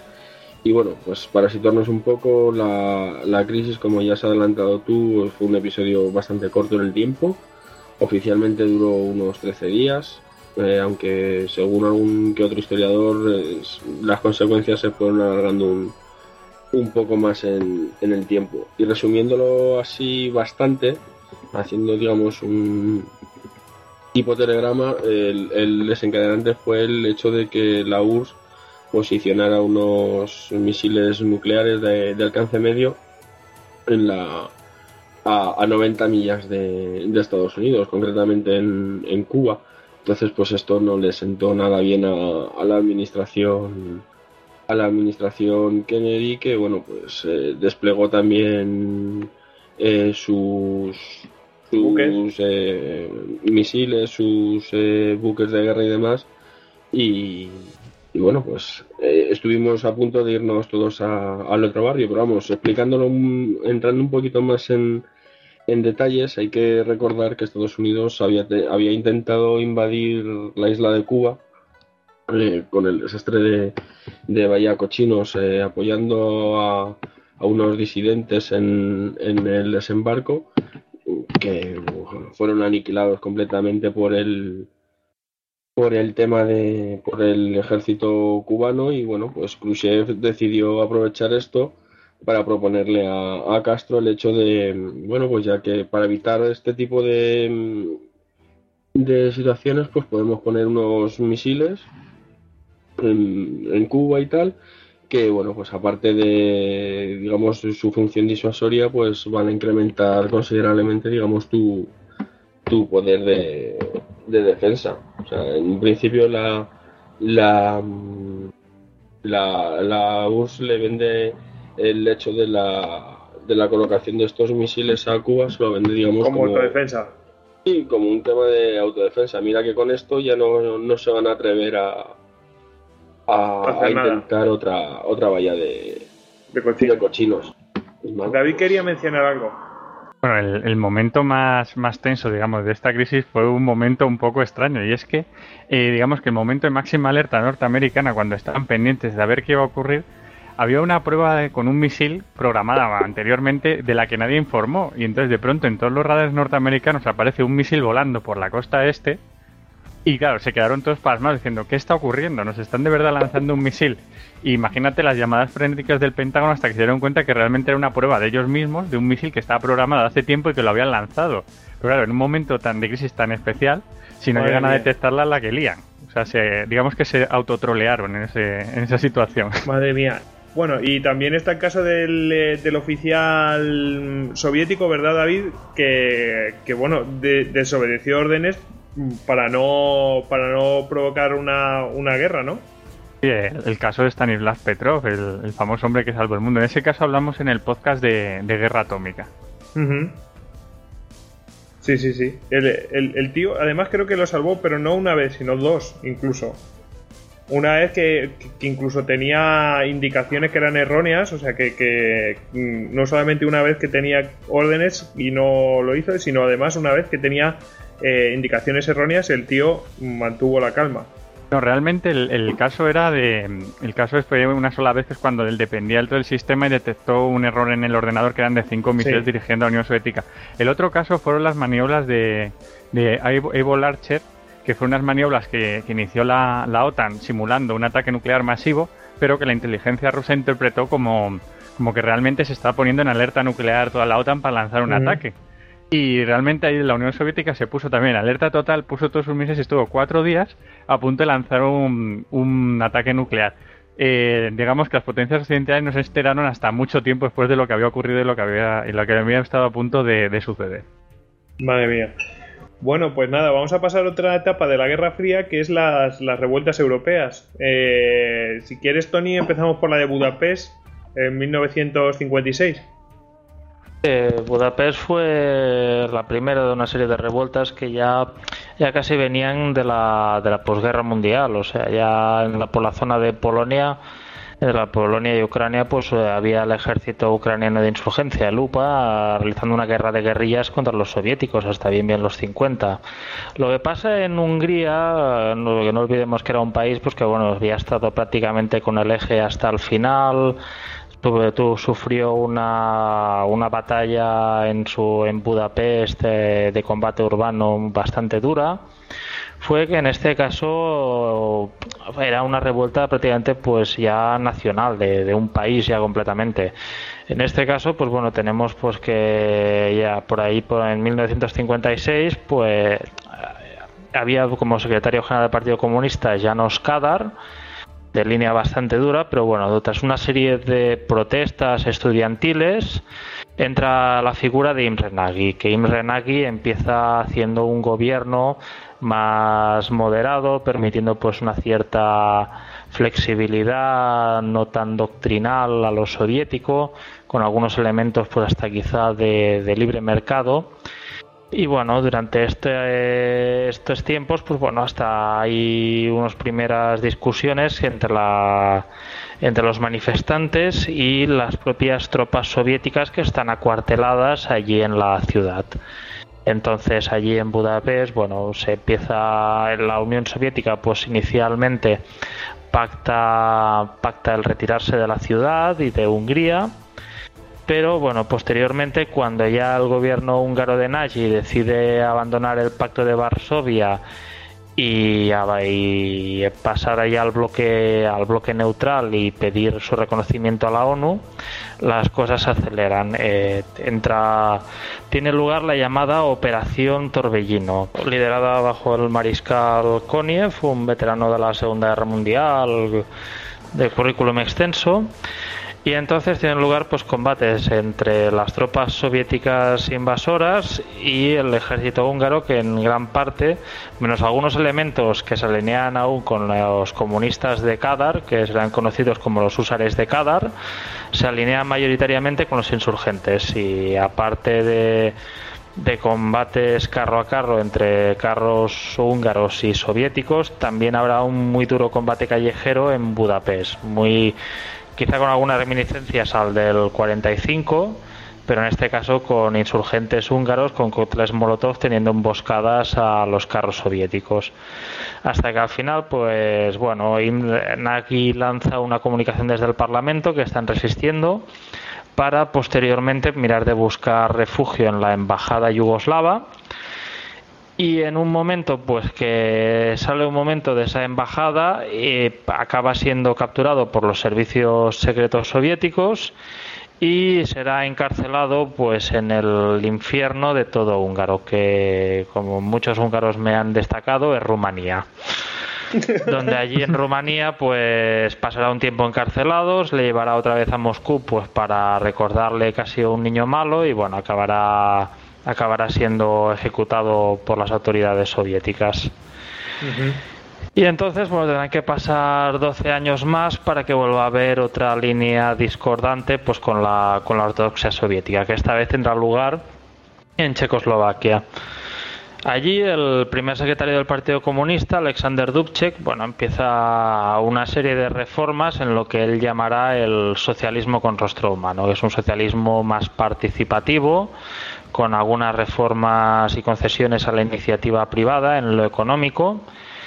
Y bueno inicialmente no tan agresivo pues como el como es la, iniciativa húngara en el 56 él sigue declarando pues que pertenece al permanece en el pacto de Varsovia pero eso no impedirá pues que Brezhnev eh, se alinee pues, se alíe con los diferentes integrantes del Pacto de Varsovia que son vecinos de, de la República Checoslovaca, como son polacos, como son los húngaros propiamente, como son también creo que hasta hubo tropas búlgaras involucradas y lanzan una invasión sin resistencia del ejército de liberación checoslovaco, que la mayor parte estará, sus mandos lo mantendrán acuartelado, pero con golpes de mano como la ocupación del aeropuerto de Praga, que tiene lugar pues cuando un avión civil aterriza pues con toda una serie de turistas soviéticos que en realidad pues son fuerzas especiales, son Spetsnaz que descargan sus armas y toman el aeropuerto para que posteriormente todos los Antonov 12, todos los aviones de transporte soviéticos empiecen a llevar tropas paracaidistas. En este caso, Dubček tendrá más suerte porque al final, pues bueno, tras eh, volver a Moscú y ser otra vez, pues eh, recordado por vuelta, le vuelven a solicitar que rectifique sus errores y así mm, acabará simplemente, pues degradado a, guarda forestal.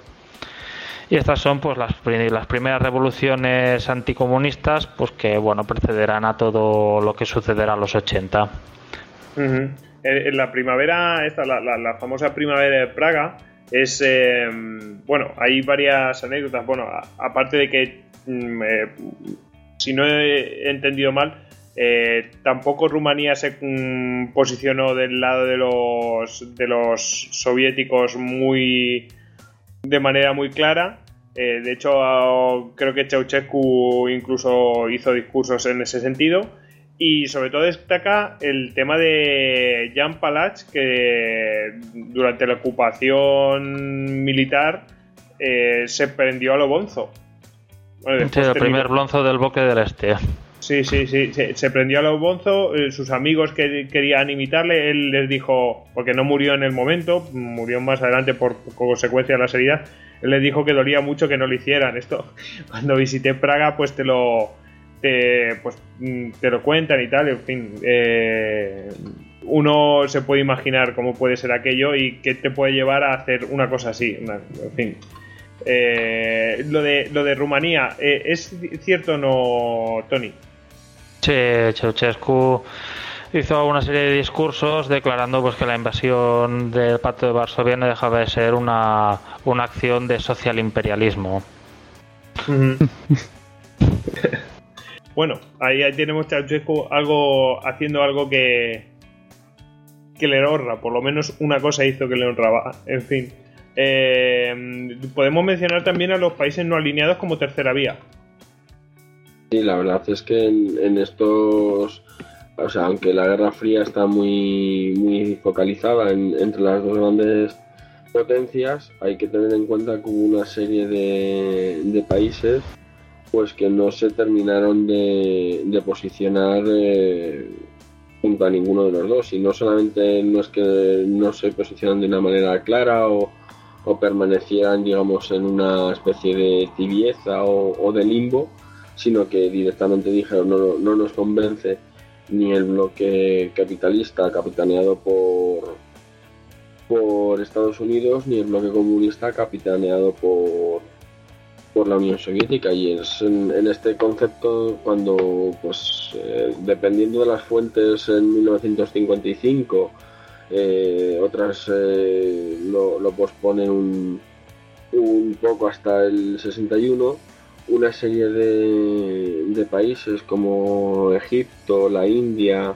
Indonesia y aquí en Europa la, la Yugoslavia la Yugoslavia de, Tito, de la que ya hablamos en, algún histocast, pues deciden formar una especie de, tercera vía, que es eh, la, organización de, países no, alineados, que es básicamente pues lo que, lo que habíamos comentado, una serie de países que no se posicionan claramente, de hecho mm, las condiciones eh, para poder acceder a, a, esa organización es, precisamente esa, el, no tener, el no pertenecer a ningún pacto eh, de, protección militar o de, corte militarista en el que al que pertenezcan las grandes potencias, eh, no haber participado del lado de las eh, potencias en conflictos digamos, entre, entre ellas después de la Segunda Guerra Mundial, o sea, una serie de condiciones que lo que dejan claro es que pretenden mantener, por lo menos en apariencia, una, una especie de, neutralidad. Mm, ¿Os acordáis de una peli de Cantinflas? Que, de una peli que se llama el, no sé si era el presidente o diplomático, no, no me acuerdo el título, que, bueno, lo, gordo de la peli es que eh, unos y otros pues, representan a los dos bloques, intentan ganárselo a él para conseguir, no sé, lo que fuera. Y, él, pues, permanece como un, un, un, eh, un país no alineado. Y, en, fin, eh, la verdad es que resulta bastante esclarecedor de lo, de lo que se debía vivir en, en ese momento. bueno, como dato, como dato, ya que citas a, a Cantinflas, te diré que a día, a día de hoy, a día de hoy, la organización de estados no alineados, que a pesar de lo que parezca que debería haber desaparecido, pues igual que han desaparecido, digamos, los dos grandes bloques, ya el tema del alineamiento, por lo menos de manera de manera oficial o de manera clara, como que sobra. Eh, pues bueno, a día de hoy la organización de, de países no alineados sigue funcionando, de hecho tiene como 120 países miembros y 18 observadores. Y entre los países observadores, entre los 18 países observadores se encuentra precisamente México. Así que en, ese caso, Cantinflas estaba defendiendo la, postura de la postura nacional. Bueno, eh, qué, cosa, curiosa. Eh, bueno, voy, voy, a buscar mientras la, la, peli de Cantinflas y la mencionaremos más tarde que mencionaremos una serie de películas mm, pues ambientadas no en toda la Guerra Fría pero sí en distintos aspectos y, ya lo veremos más adelante. Pero David, ¿tú querías comentar algo? Sí, bueno, que, de estos países no alineados viene el término popular de, tercer mundo. Digamos que este término eh, fue, fue, usado para este tipo de, de, países que no se alineaban ni con lo que se suponía que era el primer mundo, que era Estados Unidos y los países capitalistas, y el segundo mundo, que era los países comunistas, aunque ahora está más asociado pues a, la pobreza y, el desarrollo, pero el, término se, asoció a estos primeros países que, hicieron la Organización de Países No Alineados. la, película, ya me he acordado, eh, se llama Su Excelencia. Ya está.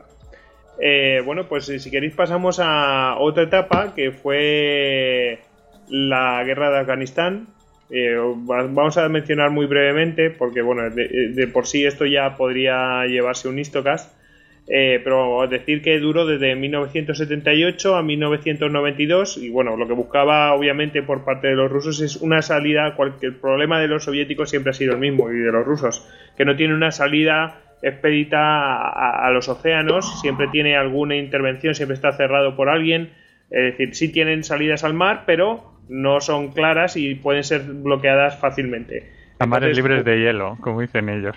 Claro, mares libres de hielo, en fin, exactamente. Eh, entonces, ¿cuál es el...? Bueno, y que mm, ha provocado varias guerras, eso, ese problema que tienen los, los soviéticos. Eh, bueno, pues, ¿qué, ¿qué, pasa? Que ellos mm, intentan hacerse un... abrirse camino hacia, hacia el Índico y lo hacen eh, inicialmente hacia Afganistán, que era su primer objetivo. Y, inicialmente lo hacen bastante bien, desde 1978 hasta 1992 dura esta guerra, pero se les tuerce. Eh, y ahí interviene la doctrina Reagan, ¿no, David? Bueno, la, la doctrina Reagan que consistía básicamente en que, en que Estados Unidos tenía la autoridad moral suficiente para enfrentar a los soviéticos en cualquier parte del mundo, así su, su autoridad autoimpuesta. Entonces, eh, lo que hicieron en Asia Central fue agitar a, las, a los musulmanes, tanto de, países fronterizos con la Unión Soviética como las propias repúblicas soviéticas, pues incitándole a yihad religiosas contra el, contra el comunismo. Al comunismo le presentaban como un enemigo ateo, destructor de religiones, y digamos que el gabinete Reagan lo que intentaba era pues eh, eh, que llegaran al poder o proporcionar armas a, digamos a partidos pues, políticos religiosos o entidades religiosas de estos países para que se rebelaran contra los soviéticos. Bueno, tiempo después vemos cómo ha resultado esa táctica. Sí, que se les ha vuelto en contra cuando han intentado ellos mm, influir en esos países, aparte del desastre que ha sido supuesto para esos países porque le otorgaba un poder a unos señores de la guerra que, que vamos, que no eran nada racionales, vamos. Bueno, Asia Central está, está, muchos años en una anarquía constante por ese, por ese problema, o sea, ha llegado a la anarquía tribal. Hay que decir otra cosa, que es que eh, en esa época dice, bueno, pues es que estaban ahí los, los Estados Unidos, los imperialistas, no sé qué, no sé cuántos, eh, y en todo Oriente Medio, vamos, preferían eso que, que a, los soviéticos, porque que los, los, los, comunistas eran eh, absolutamente antirreligiosos y claro, lo veían una amenaza para, su, para el modo de vida que llevaban. Entonces se tenían que posicionar, se posicionaban del lado menos malo, ¿no? y, y, por eso se explica que los eh, mm, soviéticos no pudieran avanzar en toda esa, en toda esa zona en influencia. Bueno, de todas maneras, el, en Oriente Medio el mosaico es muy, muy curioso. O sea, la relación entre, entre, digamos, comunismo y, religión eh, todavía se ve a día de hoy. Por ejemplo, eh, la sociedad siria, Siria, que ahora mismo tiene un conflicto tremendo, deriva directamente de esto. El eh, Assad tiene un régimen que es un régimen que es laico, o sea, como el que era, como el que tenía Saddam Hussein en Irak en un principio. O sea, son regímenes laicos que tienen la religión muy controlada. Lo que pasa es que poco a poco han ido evolucionando y sí que ha entrado la religión. Y en algunos momentos la religión es tan fuerte que ha pasado problemas como los que han pasado ahora en Siria o están ocurriendo también en Egipto. Eh, esto, y esto viene causado directamente de la Guerra Fría, esa relación. Yo creo que la, así como breve reseña, la guerra más, más importante en este, en este aspecto fue la, la guerra que se produjo durante todos los años 80, que fue la guerra entre Irán e Irak. Irán, República Islámica, aunque en este caso enemiga a Estados Unidos, Irak era un, digamos que sí que tenía un perfil más soviético, pero también bastante occidental. Era una que iba como Egipto, iban saltando directamente, dependiendo del régimen del momento, iban saltando de un bando a otro. Eh, bueno, para todo este tema de, la guerra de Afganistán, en concreto de la guerra de Afganistán, es muy, muy interesante eh, una película eh, y sobre el tema de la doctrina y cómo, cómo, cómo crean eso para crean esos movimientos para hacer frente a, a los soviéticos. es la, la película La guerra de Charlie Wilson que no sé si habéis visto alguno de, vosotros, pero... Ah, sí, esa es la, que trabaja el, el actor este... Mm, Tom Hanks trabaja. Sí, pero es que básicamente la guerra de, Charlie Wilson es como se montan una guerra. Sí, sí, sí, sí. Se la, se la montan de la nada. Sí, bueno, esta, es muy, muy recomendable. Y Yo creo que esa es la de cortina de humo, la que estás comentando, que se monta en una guerra inventada en, No, no, la, la, de la guerra de Charlie Wilson la guerra de Charlie Wilson, aparte de, o sea, de mostrar todo el tema este, lo que, lo que acaba pasando es que lo que quieren es una especie como de, intervención, quieren forzar un posicionamiento. Más el caso de los mm. misiles, la venta de misiles de Stinger a, los talibanes. Exactamente, hasta que, hasta que consiguen eso, todas las maniobras políticas en Washington y tal, eh, que estaban, eh, la impresión es que en Estados Unidos estaban a su bola y el, y el señor este, Charlie Wilson, que mm, también está en ese ambiente, se da cuenta de lo importante que es eh, simplemente proveer, solamente con eso, proveer de, de misiles Stinger a los a los eh, a la resistencia. Con eso cambia la guerra, pero pues habla simplemente de ese, de, de todas las maniobras políticas para conseguir eso muy, muy interesante. finalmente el, posicionamiento de todos los trapos sucios, de cómo se tiene que mover por las alcantarillas de, del poder, pidiendo favores a uno, consiguiendo los mm. favores de otro de una manera no demasiado lícita. Y la verdad es que es totalmente recomendable. Debo decir que fue Hugo el que me convenció para verla y se lo agradezco. en fin. Bueno, vamos a pasar... y Julia Robert. sí. Vamos a pasar a la última a la última etapa, que es la de Glasnost y la, bueno, más conocido como la perestroika, ¿no? Toda esa parte. Pero bueno, a partir de 1985 eh, estaban también todavía con la guerra de Afganistán, pero bueno, la situación es eh, que el atraso y el, estancamiento económico que se está produciendo en la Unión Soviética pues eh, era insostenible, llega Gorbachev y intenta cambiar un poco eso, un poco más de aperturismo con la, económico con eh, la perestroika y con el glasnost pues eh, un aperturismo político, lo que al final va a ser el fin de la, de la Unión Soviética. Podemos decir que casi casi no sé si vosotros estaréis de acuerdo con esto o yo me estoy equivocando, pero el Glasnost mm, viene a ser eh, para un régimen comunista, mm, pues eh, ponerse la tapa del ataúd. No sé cómo lo veis vosotros. Bueno, no sé, la Glasnost. David, tú primero. Sí, Jesús, tú primero. No, yo creo que el, tema de, de, la, de la apertura de que, que promulgó Gorbachev yo creo que hay, hay dos elementos. Por un, por un lado era algo que, venía siendo necesario porque se daba cuenta de que cada vez estaba perdiendo más la capacidad de, de, influenciar y digamos pues bueno también el hecho de los distintos tratados de desarme nuclear y demás firmados eh, al principio con la administración real y tal como que habían rebajado habían conseguido rebajar en cierta medida lo que era la, la tensión. Y por otro lado, el, principal problema que tuvo fue que, se les fue se les fue de las manos. Eh, el modelo ruso fue intentado, fue copiado, fue asimilado con mayor o menor éxito por las demás eh, por los demás países del, bloque comunista hasta que se produce la, la caída de, del muro por un comentario, digamos, inocente o desafortunado en una rueda de prensa y de ahí ya fue como, pues, como se hubieran abierto las, como si hubieran reventado una, una presa, ya fue todo, fue todo rodado. Yo creo que en realidad lo que pasó, la caída de, de la Unión Soviética, del bloque soviético, fue realmente que, que se les fue de las manos y, son, y, y eso ha, ha influido en la manera en que en que ha acabado actualmente lo que es todos los países de la, principalmente todas las repúblicas que formaban la, la URSS, el hecho de que fuera una caída tan precipitada, yo creo que, están pagando ahora mismo las, las consecuencias, o sea, el hecho de, de los desniveles tan brutales de, de, nivel de vida, el hecho de que se haya sustituido la, la élite comunista eh, por las mismas personas, pero simplemente, digamos, ahora son la élite capitalista, yo creo que, ha tenido muchas más consecuencias de las que en un principio se ven así a, simple mm. vista. Ahora, ahora que dices eso, mm, tengo que decir que conozco un caso, no, no lo conozco de primera mano, pero es verdad, David, tú también lo conoces, no vamos a mencionar de dónde, pero de, una persona que era el responsable de la, mm, pues de la logística de los hospitales eh, durante el régimen comunista, que cuando cayó la Unión Soviética se dedicó hacer lo mismo pero cobrando. O sea, ganando dinero eh, sin, sin problema. Eh, los, que antes distribuía eh, los tenía un precio, ahora, ahora lo vende. Ah, lo que antes era un, funcionario, ahora es un tío mm, que se está forrando y a vivir a todo tren.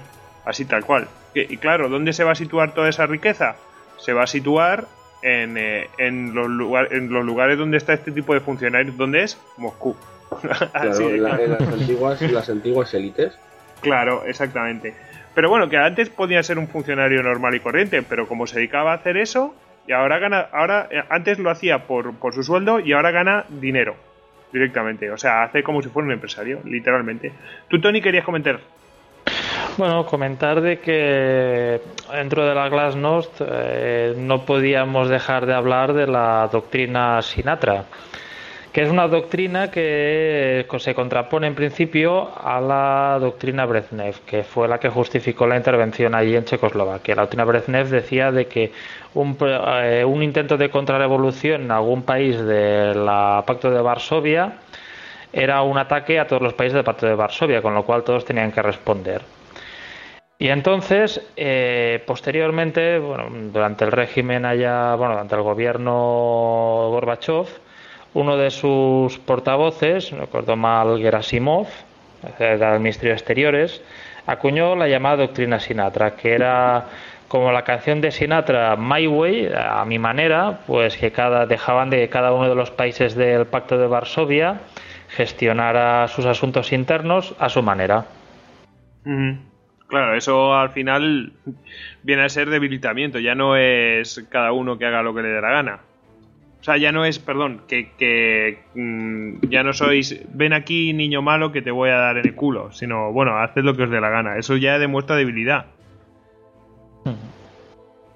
Sí, no, eh, imaginaros si, los, si los, todos los eventos que condujeron a la caída del muro, cuando se rompió, cuando los propios berlines fueron a romper con mazas los cachos del muro, pues si hubiera venido allí pues una unidad de, de fusileros soviéticos.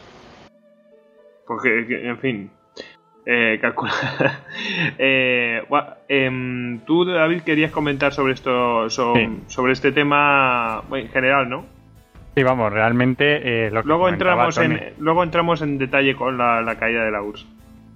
Lo que comentaba Tony sobre la sobre la digamos esta doctrina y es que realmente es lo que pasó. Por ejemplo, cuando el sindicato de solidaridad en Polonia o, la fuga de, alemanes orientales hacia Hungría y posteriormente hacia Alemania Occidental, la Unión Soviética se abstuvo de, de, influir. Entonces esto le ganó muy buena prensa en, Occidente y por tanto los occidentales se abrieron más con ellos y empezaron a comerciar mucho más, cosa que la Unión Soviética es lo que realmente quería.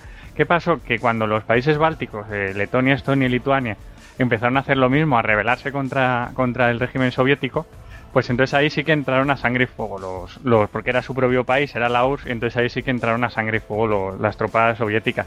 ¿Qué pasa? Que esto sí que creó una tensión brutal y ya lo que hizo es propagar el virus de, ese nacionalismo bestial, pues que las repúblicas empezaron a convertirse cada una en el, en el campamento de sus líderes, mm. y, destruyó la Unión Soviética desde dentro.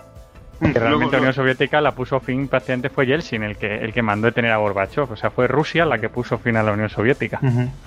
Eh, recordemos, la caída del muro de Berlín es el 9 de noviembre de 1989, la perestroika se inicia cuatro años antes, en 1985, y la caída de, la URSS es, eh, bueno, pues prácticamente desde marzo de 1990, en agosto es el golpe, y en noviembre ya se reúnen así secretamente para, para hacer la disolución de, de la Unión Soviética. Eh, David, ¿querías comentar em, algo así más em, en concreto, más específico de ello? Bueno, el, trato de disolución, además que fueron las tres principales repúblicas, que son Bielorrusia, Ucrania y, Rusia. Además, fue una, una, ruptura un poco traumática, porque estos tres países a día de hoy siguen siendo los tres de cultura rusa, digamos que son tres países muy parecidos. De hecho, eh, si alguna vez eh, os da por la curiosidad de ver las imágenes de lo que fue el golpe de Estado y las revoluciones de que hubo entonces aquellas en Moscú, sí que el cartel que llevaban todos, además era súper curioso porque era em, la, gente llevaba el cartel de Viva la Sagrada Unión entre Bielorrusia, Ucrania y Rusia.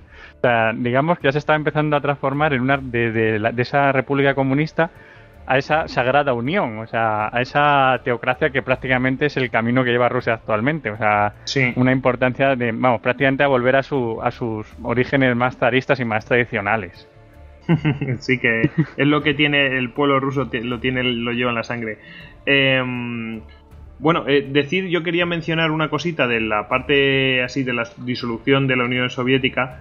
Que dice, em, hay unas palabras de Putin que son bastante digamos, muy esclarecedoras, ¿no? Dice, para que veáis cómo se, cómo, cómo se vivió por dentro y cómo lo sintieron eh, pueblos rusos, gente que trabajaba en la KGB incluso. Dice, la caída de la Unión Soviética ha sido la mayor catástrofe geopolítica del siglo XX. La epidemia de destrucción se expandió incluso en Rusia. El ahorro de los ciudadanos fue aniquilado y los viejos ideales destruidos. Palabra de Vladimir Putin que tiene, toda, tiene toda la razón en su es que tiene en su sentido toda la razón porque aunque el régimen comunista pues está bueno estaría de acuerdo la gente que es comunista estaría de acuerdo con él la que no no pero ciertamente sí que te daba un orden y una estabilidad a toda la lo que es el, la, zona centroasiática que, que, no ha vuelto a tener. Y hay que decir que eh, lo que era la Unión Soviética vamos se perdió perdió si lo tomamos como si fuera Rusia perdió un tercio de su de su territorio lo cual es una burrada. De todas maneras, yo no creo que, a ver, siendo objetivos, es lo que, lo que eso, yo no creo que fuera la caída del régimen comunista en sí mismo, sino la caída tal y como se produjo, que fue, pues eso, fue completamente, mm, en muchos aspectos fue caótica.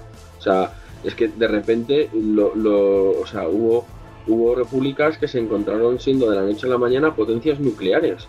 O sea, pero potencias nucleares de primer orden. ¿Por qué? Porque simplemente tenían allí todos los submarinos nucleares aparcados de, lo que era la antigua URSS. Y sin embargo Rusia se quedó siendo pues poco menos que, un país, bueno, sí, grande, con, con un ejército eh, sobredimensionado, pero que sus, eh, sus recursos, digamos, eh, más eh, destacados no los controlaba ella. No, no, los tenía en su territorio, estaban en, en países extranjeros. Bueno, pues hay que decir, perdona Goyo, que hubo un intento, hubo un intento previo antes cuando ya se cuando la URSS, digamos el comunismo cayó, hubo un intento previo de organizar aquello y crearon la famosa CEI, que bueno, famosa de que aparecieron en aquellos Juegos Olímpicos de Barcelona con treinta y tantas banderas. Pues esta, la CEI era como una confederación donde están todas las repúblicas soviéticas. Lo que pasa es que, digamos que el, proceso era tan, tan brutal que no dio tiempo a funcionar. Actualmente está, pero es más como un órgano consultivo y tal de, república. Pero en un principio se pensó para convertir lo que sería la Federación Soviética en una confederación de estados con más competencias y tal, pero sí que siguen siendo una unidad por lo menos militar y política. Eh, tenemos una pregunta que nos acaba de llegar eh, así al filo ¿no? de, lo imposible, eh, de Lordemian arroba Gonzalo Villafa 4 eh, en Twitter y nos dice, al menos de pasada, comentar si la economía del telón de acero pudo haber hecho frente en algún momento al llamado capitalismo. O sea, eh, yo creo que viene muy al pelo de la caída de la URSS, porque mm, al final fue una situación económica que no se podía resistir, que llevó también una situación eh, política que tampoco se podía sostener. En fin, eh, ¿qué opináis? Tony, que tú, tú no has hablado casi de esto. No, yo lo veo complicado. O sea, si bien, bueno, siempre los argumentos favorables a una economía comunista, pues es siempre pues su, con su mayor rigidez permite una selección de recursos pues más rápida, eh, no por ello ha de ser más eficiente. Yo personalmente lo vi complicado y además también hay el punto ese que no hemos tocado del tema ese de la guerra de las galaxias, de todo el la carrera armamentística que hubo, desarrollo de sistemas de armas orbitales y así, que al mirar contrarrestado a los soviéticos, pues llegó a tocarles tanto la economía, pues que, que a ver, que es evidente, si tú gastas para un cohete no tendrás para una fábrica, los costes de oportunidad son, son muy altos y al final, pues bueno, yo si bien no creo que hubieran en una primera fase quizá en la posguerra pudo haber rivalizado o por ejemplo también el caso que hablamos en el podcast de, Corea de que hubo un momento que la renta por cápita de Corea del Norte era superior a la de Corea del Sur. Posteriormente pues en el largo plazo las desigualdades hubieran acabado siendo pues bueno las que al final han quedado de manifiesto. ¿Alguno más quiere comentar sobre la pregunta? Bueno, decir la que... verdad es que creo que, que Tony tiene toda la, toda la razón. Eh, llega un momento en que a, largo plazo la, la, economía la economía de un sistema comunista no tiene no puede no puede prestar batalla a la, a la, a la del sistema capitalista más que nada pues precisamente por, por las diferencias eh, más básicas y más, más elementales es mucho más mucho más dinámica la la economía del sistema capitalista que al fin y al cabo es lo que se necesita, lo que realmente el, hecho de poder disponer, de poder mover el, capital según las necesidades, de que, de que no todo esté tan férreamente controlado, es lo que al fin y al cabo acaba, acaba haciendo que la, que la economía crezca. Bueno, y, y solo como dato, fíjate que el, porcentaje de, de, Producto Interior Bruto que se, que se invertía en defensa en los años 80 era más o menos el 25% en ambas potencias. Por solo que en Estados Unidos ese 25% era del total federal y no del total del país, mientras que en la Unión Soviética sea que del total nacional. Tony. bueno, solo. Bueno, David, acaba. No, era simplemente eso, que, que, la inversión privada en Estados Unidos sí que la, digamos que le daba un dinamismo que, a la Unión Soviética la mató mató por no tener ese pequeño comercio, esa iniciativa privada, pues que pudiera aportar ese plus extra de, dinero a las arcas. Y en ese aspecto suelo recomendar un libro que leí hace bastante tiempo, que se llama Abundancia Roja de Francis Sputford, ambientado en la Rusia de Khrushchev, eh, de cómo se miraron con los, en los orígenes de la informática se ha de implementar programas económicos, programas informáticos muy primitivos, evidentemente, para la gestión pues de la, de la economía soviética. Y como posteriormente pues bueno hubo en él se, hablaba del único premio Nobel de economía soviético que ahora mismo no me acuerdo el nombre y de cómo pues estas primeras ideas estas primeras intenciones de hasta hablar pues de una especie de socialismo informatizado pues bueno al final acabaron cayendo en la desidia, como cayeron, ah, no acabaron fructificando y hasta pues como al final pues tenías que recurrir pues a ciertos arregladores informales pues para para si la pieza que no te había asignado el comité central para poder hacer funcionar la máquina te llegara por medio pues de una especie de intermediario privado. Bueno, pues en fin, yo, yo visité una, una, un museo que pertenece a la Universidad de, de Riga. Eh, es de la, universidad, no sé, de, informática o algo así, no sé, la verdad es que no, lo sé. Eh, y ver los, los ordenadores soviéticos y tal, vamos, esa universidad es, oro, porque es que tienes allí eh, lo que son las computadoras soviéticas, cómo han ido evolucionando y cuando empiezan a llegar ya los aparatos eh, que vienen de Occidente es como como, como un cambio ¿no? de, mundo. Eh, nos está todo ahí mezclado y la verdad es que, que está muy, bien. Lo que pasa es que no creo que lo tengan abierto. Encima te lo explica un señor que apenas ve, que habla inglés perfectamente, un tío de Riga, un viejo, pero un viejo, pero en fin, decrépito y te lo cuenta y no, no te lo puedes creer. En fin. Eh, bueno, eh, vamos a, vamos a seguir, vamos a hacer ya para finalizar, si queréis, eh, podemos hacer alguna consideración final de toda esta Guerra Fría. Eh, si os sabéis, eh, si queréis mencionar algo, pues es el momento.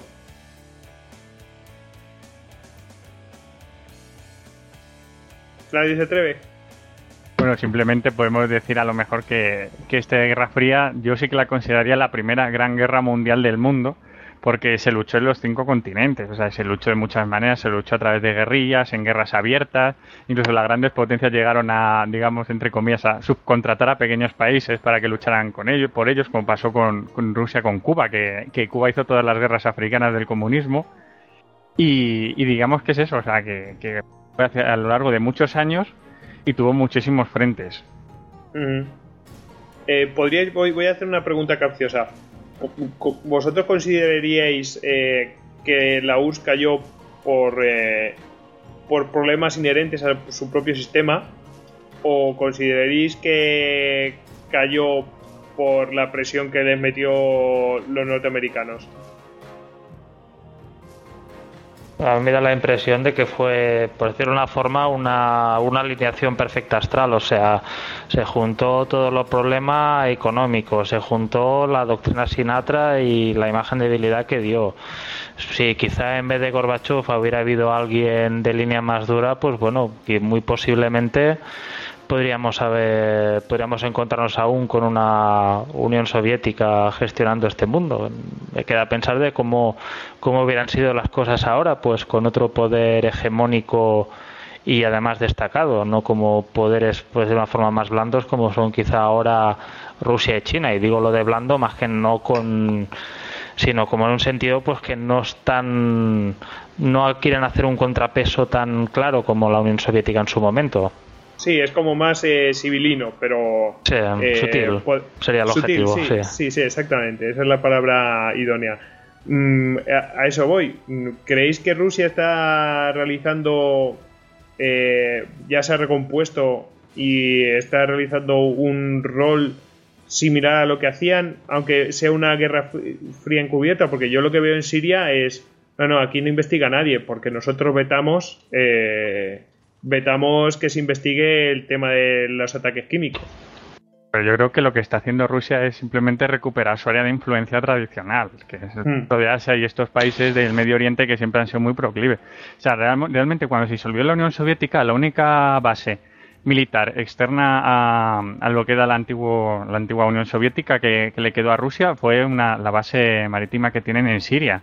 O sea, tú fíjate la afinidad que hay entre, entre Rusia y Siria realmente pues es que ahora mismo se metían las potencias occidentales en Siria como se metieron en, en y correrían el riesgo directamente de, bombardear barcos soviéticos, o sea, rusos. Entonces, mm, digamos que este que lo que pasa en Siria es que es el ámbito es el ámbito de influencia ruso y por tanto siempre van lo hacen mediante la ONU van a, vetar cualquier intento de, intervención allí. Eh, Jesús, ¿alguna consideración final? No, yo creo que, el hecho de, la caída de, Rusia se debió, por una parte, a, que el sistema comunista en el mundo actual, yo creo que tarde o temprano eh, estaba condenado a, cambiar, si no, si no a desaparecer, sí a, realizar cambios eh, sustanciales. Y por otro lado, como dice Tony, pues eso, a, que se juntó también con, con la presión, con todos los con todos los cambios que, se estaban produciendo en, todo el mundo y que bueno pues que aceleraron el, proceso. Fue como el, hecho de, echarle gasolina a un juego. Bueno pues vamos a recomendar unas pelis como ya dijimos en la en la entrevista que nos hicieron eh, en la órbita de Endor pues bueno pues vamos a a recomendar una serie de películas. Tenemos la de 13 días sobre la de la crisis de los misiles. Eh, yo he puesto aquí Firefox por el juego de espías y cosas de estas y el tema del espionaje tecnológico y tal, bueno, todas esas cosas y también pues cómo despliegan sus fuerzas y tal, pues eh, Firefox es una peli de Clint pues eh, sobre eso. Eh, la caza de octubre rojo, que no necesita presentación, eh, sobre deserciones y pues eso, el despliegue es en el mar, la guerra en el mar. Eh, luego Amanecer Rojo, ¿verdad, David? Ya, por Eh, cierto, han hecho un remake hace nada. Sí, bastante pero con, malo. coreanos, y en- con los coreanos del norte era de malos. Sí, sí, sí, es, es Sí, peor- Sí. es bastante peor que el original. Es, el sí, original sí. es clase B, ese es clase Z. Pero es que el original sí. con Patrick y Charlie Sheen es brutal. Bueno, tenemos también eh, juegos de guerra, también muy clásicos sobre la guerra nuclear, eh, sobre una hipotética guerra nuclear, donde ahí te enseña perfectamente lo del DEFCON 1, DEFCON 2, DEFCON 3, en fin, Que todo puso- eso. popularizó la montaña Cheyenne, o sea, la típica eh, puerta que aparece en Eso multitud de películas donde se entra al, al NORAD, al Centro de, de Mando de Defensa América del Norte. Y bueno, también tenemos la guerra de Charlie, Charlie Wilson, que ya hemos mencionado anteriormente, sobre la guerra de Afganistán. También sobre la guerra de Afganistán está La Bestia de la Guerra, que es Peliculón. más, sí, peliculón total, eh, que va sobre los tanquistas soviéticos y cómo las pasan canutas allí en, en Afganistán. Eh, luego sobre, el, sobre Berlín, el telón de acero, aunque ya es posterior, o sea, es posterior a eso, es después de la caída del muro, es eh, Goodbye Lenin. Muy Esa recomendable. película es buenísima. Muy recomendable. buenísima. O sea, cuando convence a la madre de que la Coca-Cola en realidad es un es una patente rusa que robó un americano, eso ese, ese diálogo no tiene desperdicio. Ese diálogo Bueno, no y- tiene desperdicio. Y tenemos otra recomendación que hace aquí la piedra de Rosetta, el- en directo, por primera vez, intervención en exclusiva. ¿Cuál es la recomendación? La recomendación es La vida de los otros, que igual que Goodbye Lenin es otra película alemana y en este caso muestra eh, el Ah, es la de la espionaje gente de la que Stasi, se ¿no? hacía a ciertas familias en Alemania. Mm, es la Sí, de la sí, gente muy de buena Stasi. la de la gente de la Stasi. Mm. Y bueno, la que hemos mencionado antes de Cantinflas sobre eso, la- el alineamiento de las naciones en un bloque o en otro, pues eh, su excelencia, aunque no dicen que son eh, la URSS ni son de Estados Unidos, sí que se entiende perfectamente que son unos y otros. Además, es muy divertido los nombres que los ponen a los, a los países. de todas Eh, maneras, te has la dejado de una que es imperdonable. Adelante. Teléfono rojo volamos hacia Moscú. Ah, sí. Esa, es- esa, esa película, o sea, cualquier. Vamos, y si te Bueno, gusta cubrir, es se- imperdonable. Seguro que vamos a dejarnos, seguro que nos hemos dejado un montón, pero bueno, estas son las que así a bote pronto se nos han ocurrido. Y libros, libros, a ver, que aquí yo no es eh, un tema que a mí me guste especialmente, así que os dejo esto totalmente en vuestra mano. A ver, a- libros que podéis recomendar sobre el tema. Yo tengo ahora mismo dos en la cabeza y que bueno, mm, que son las, ah, las explicaciones escritas de lo que hubiera sido el choque entre las- la OTAN y Pacto de Varsovia en los años 80. Uno es eh, americano, es el de Tom Clancy, es el de Tormenta Roja, es un clásico. Mm, Yo disfruté como un enano leyéndolo, aparte que me lo leí durante mi mili, anecdóticamente. Y el otro que es mm, no tan conocido, pero es muy, muy, muy, muy bueno, porque así como Tormenta Roja se centra quizás solo en la- el frente alemán y el frente naval, es mucho más global. Era uno que eh, de un general británico, eh, John Hackett o Jim Hackett, que se titulaba así, La Tercera Guerra Mundial, si no recuerdo mal. Y ya buscaré a ver si os puedo pasar algún enlace porque a mí personalmente me gustó mucho. Quizás no es tan así como Tormenta Roja, es bastante más moderado, pues allí mm, al final pues se usan todos los medios necesarios. Mm, me pareció muy muy buen libro. David, ¿alguna Ah. recomendar? Sí, bueno, yo te puedo recomendar, por ejemplo, El Imperio Fallido, que es un libro de ensayo sobre, digamos, la historia soviética, o sea, con documentos, además escrito por un escritor ruso, Vladislav M. Sukov, Zubok, perdón, no como el, el general Sukov, y sí que, que explica bastante cómo fue mm, el, el- se desarrolló la Unión Soviética en el siglo XX y, y su caída. Jesús, ¿tú recomiendas alguno? Yo el que conocía era el, el que ha comentado Tony de, de Tom Clancy. Es el que me. el que yo más, más me sonaba. Ujú. Bueno, me chivan aquí otros dos. Eh, a ver, ¿Cuáles son los otros dos? No, es uno solamente. Son en Ale, me parece que el título en español es Avenida del Sol, es un libro de Thomas Brusik, me parece que después hicieron una película y es un aspecto un poco más social, igual que el de la vida de los otros, eh, de cómo vivían los chavales en el Berlín este. Bueno, es, pues es muy gracioso.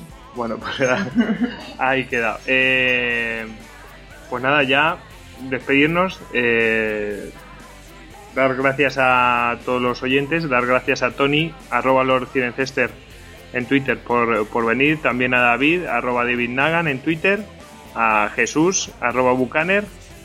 Y, nada, que nos despedimos, que nos podéis encontrar en istocas.com, en nuestras cuentas de Twitter, Facebook y Google Plus. Y, nada, que iniciamos la primera temporada con esto y esperamos que os haya gustado. Así que a despedirse todos. Adiós. Hasta luego. Nada, Semper Fidelis.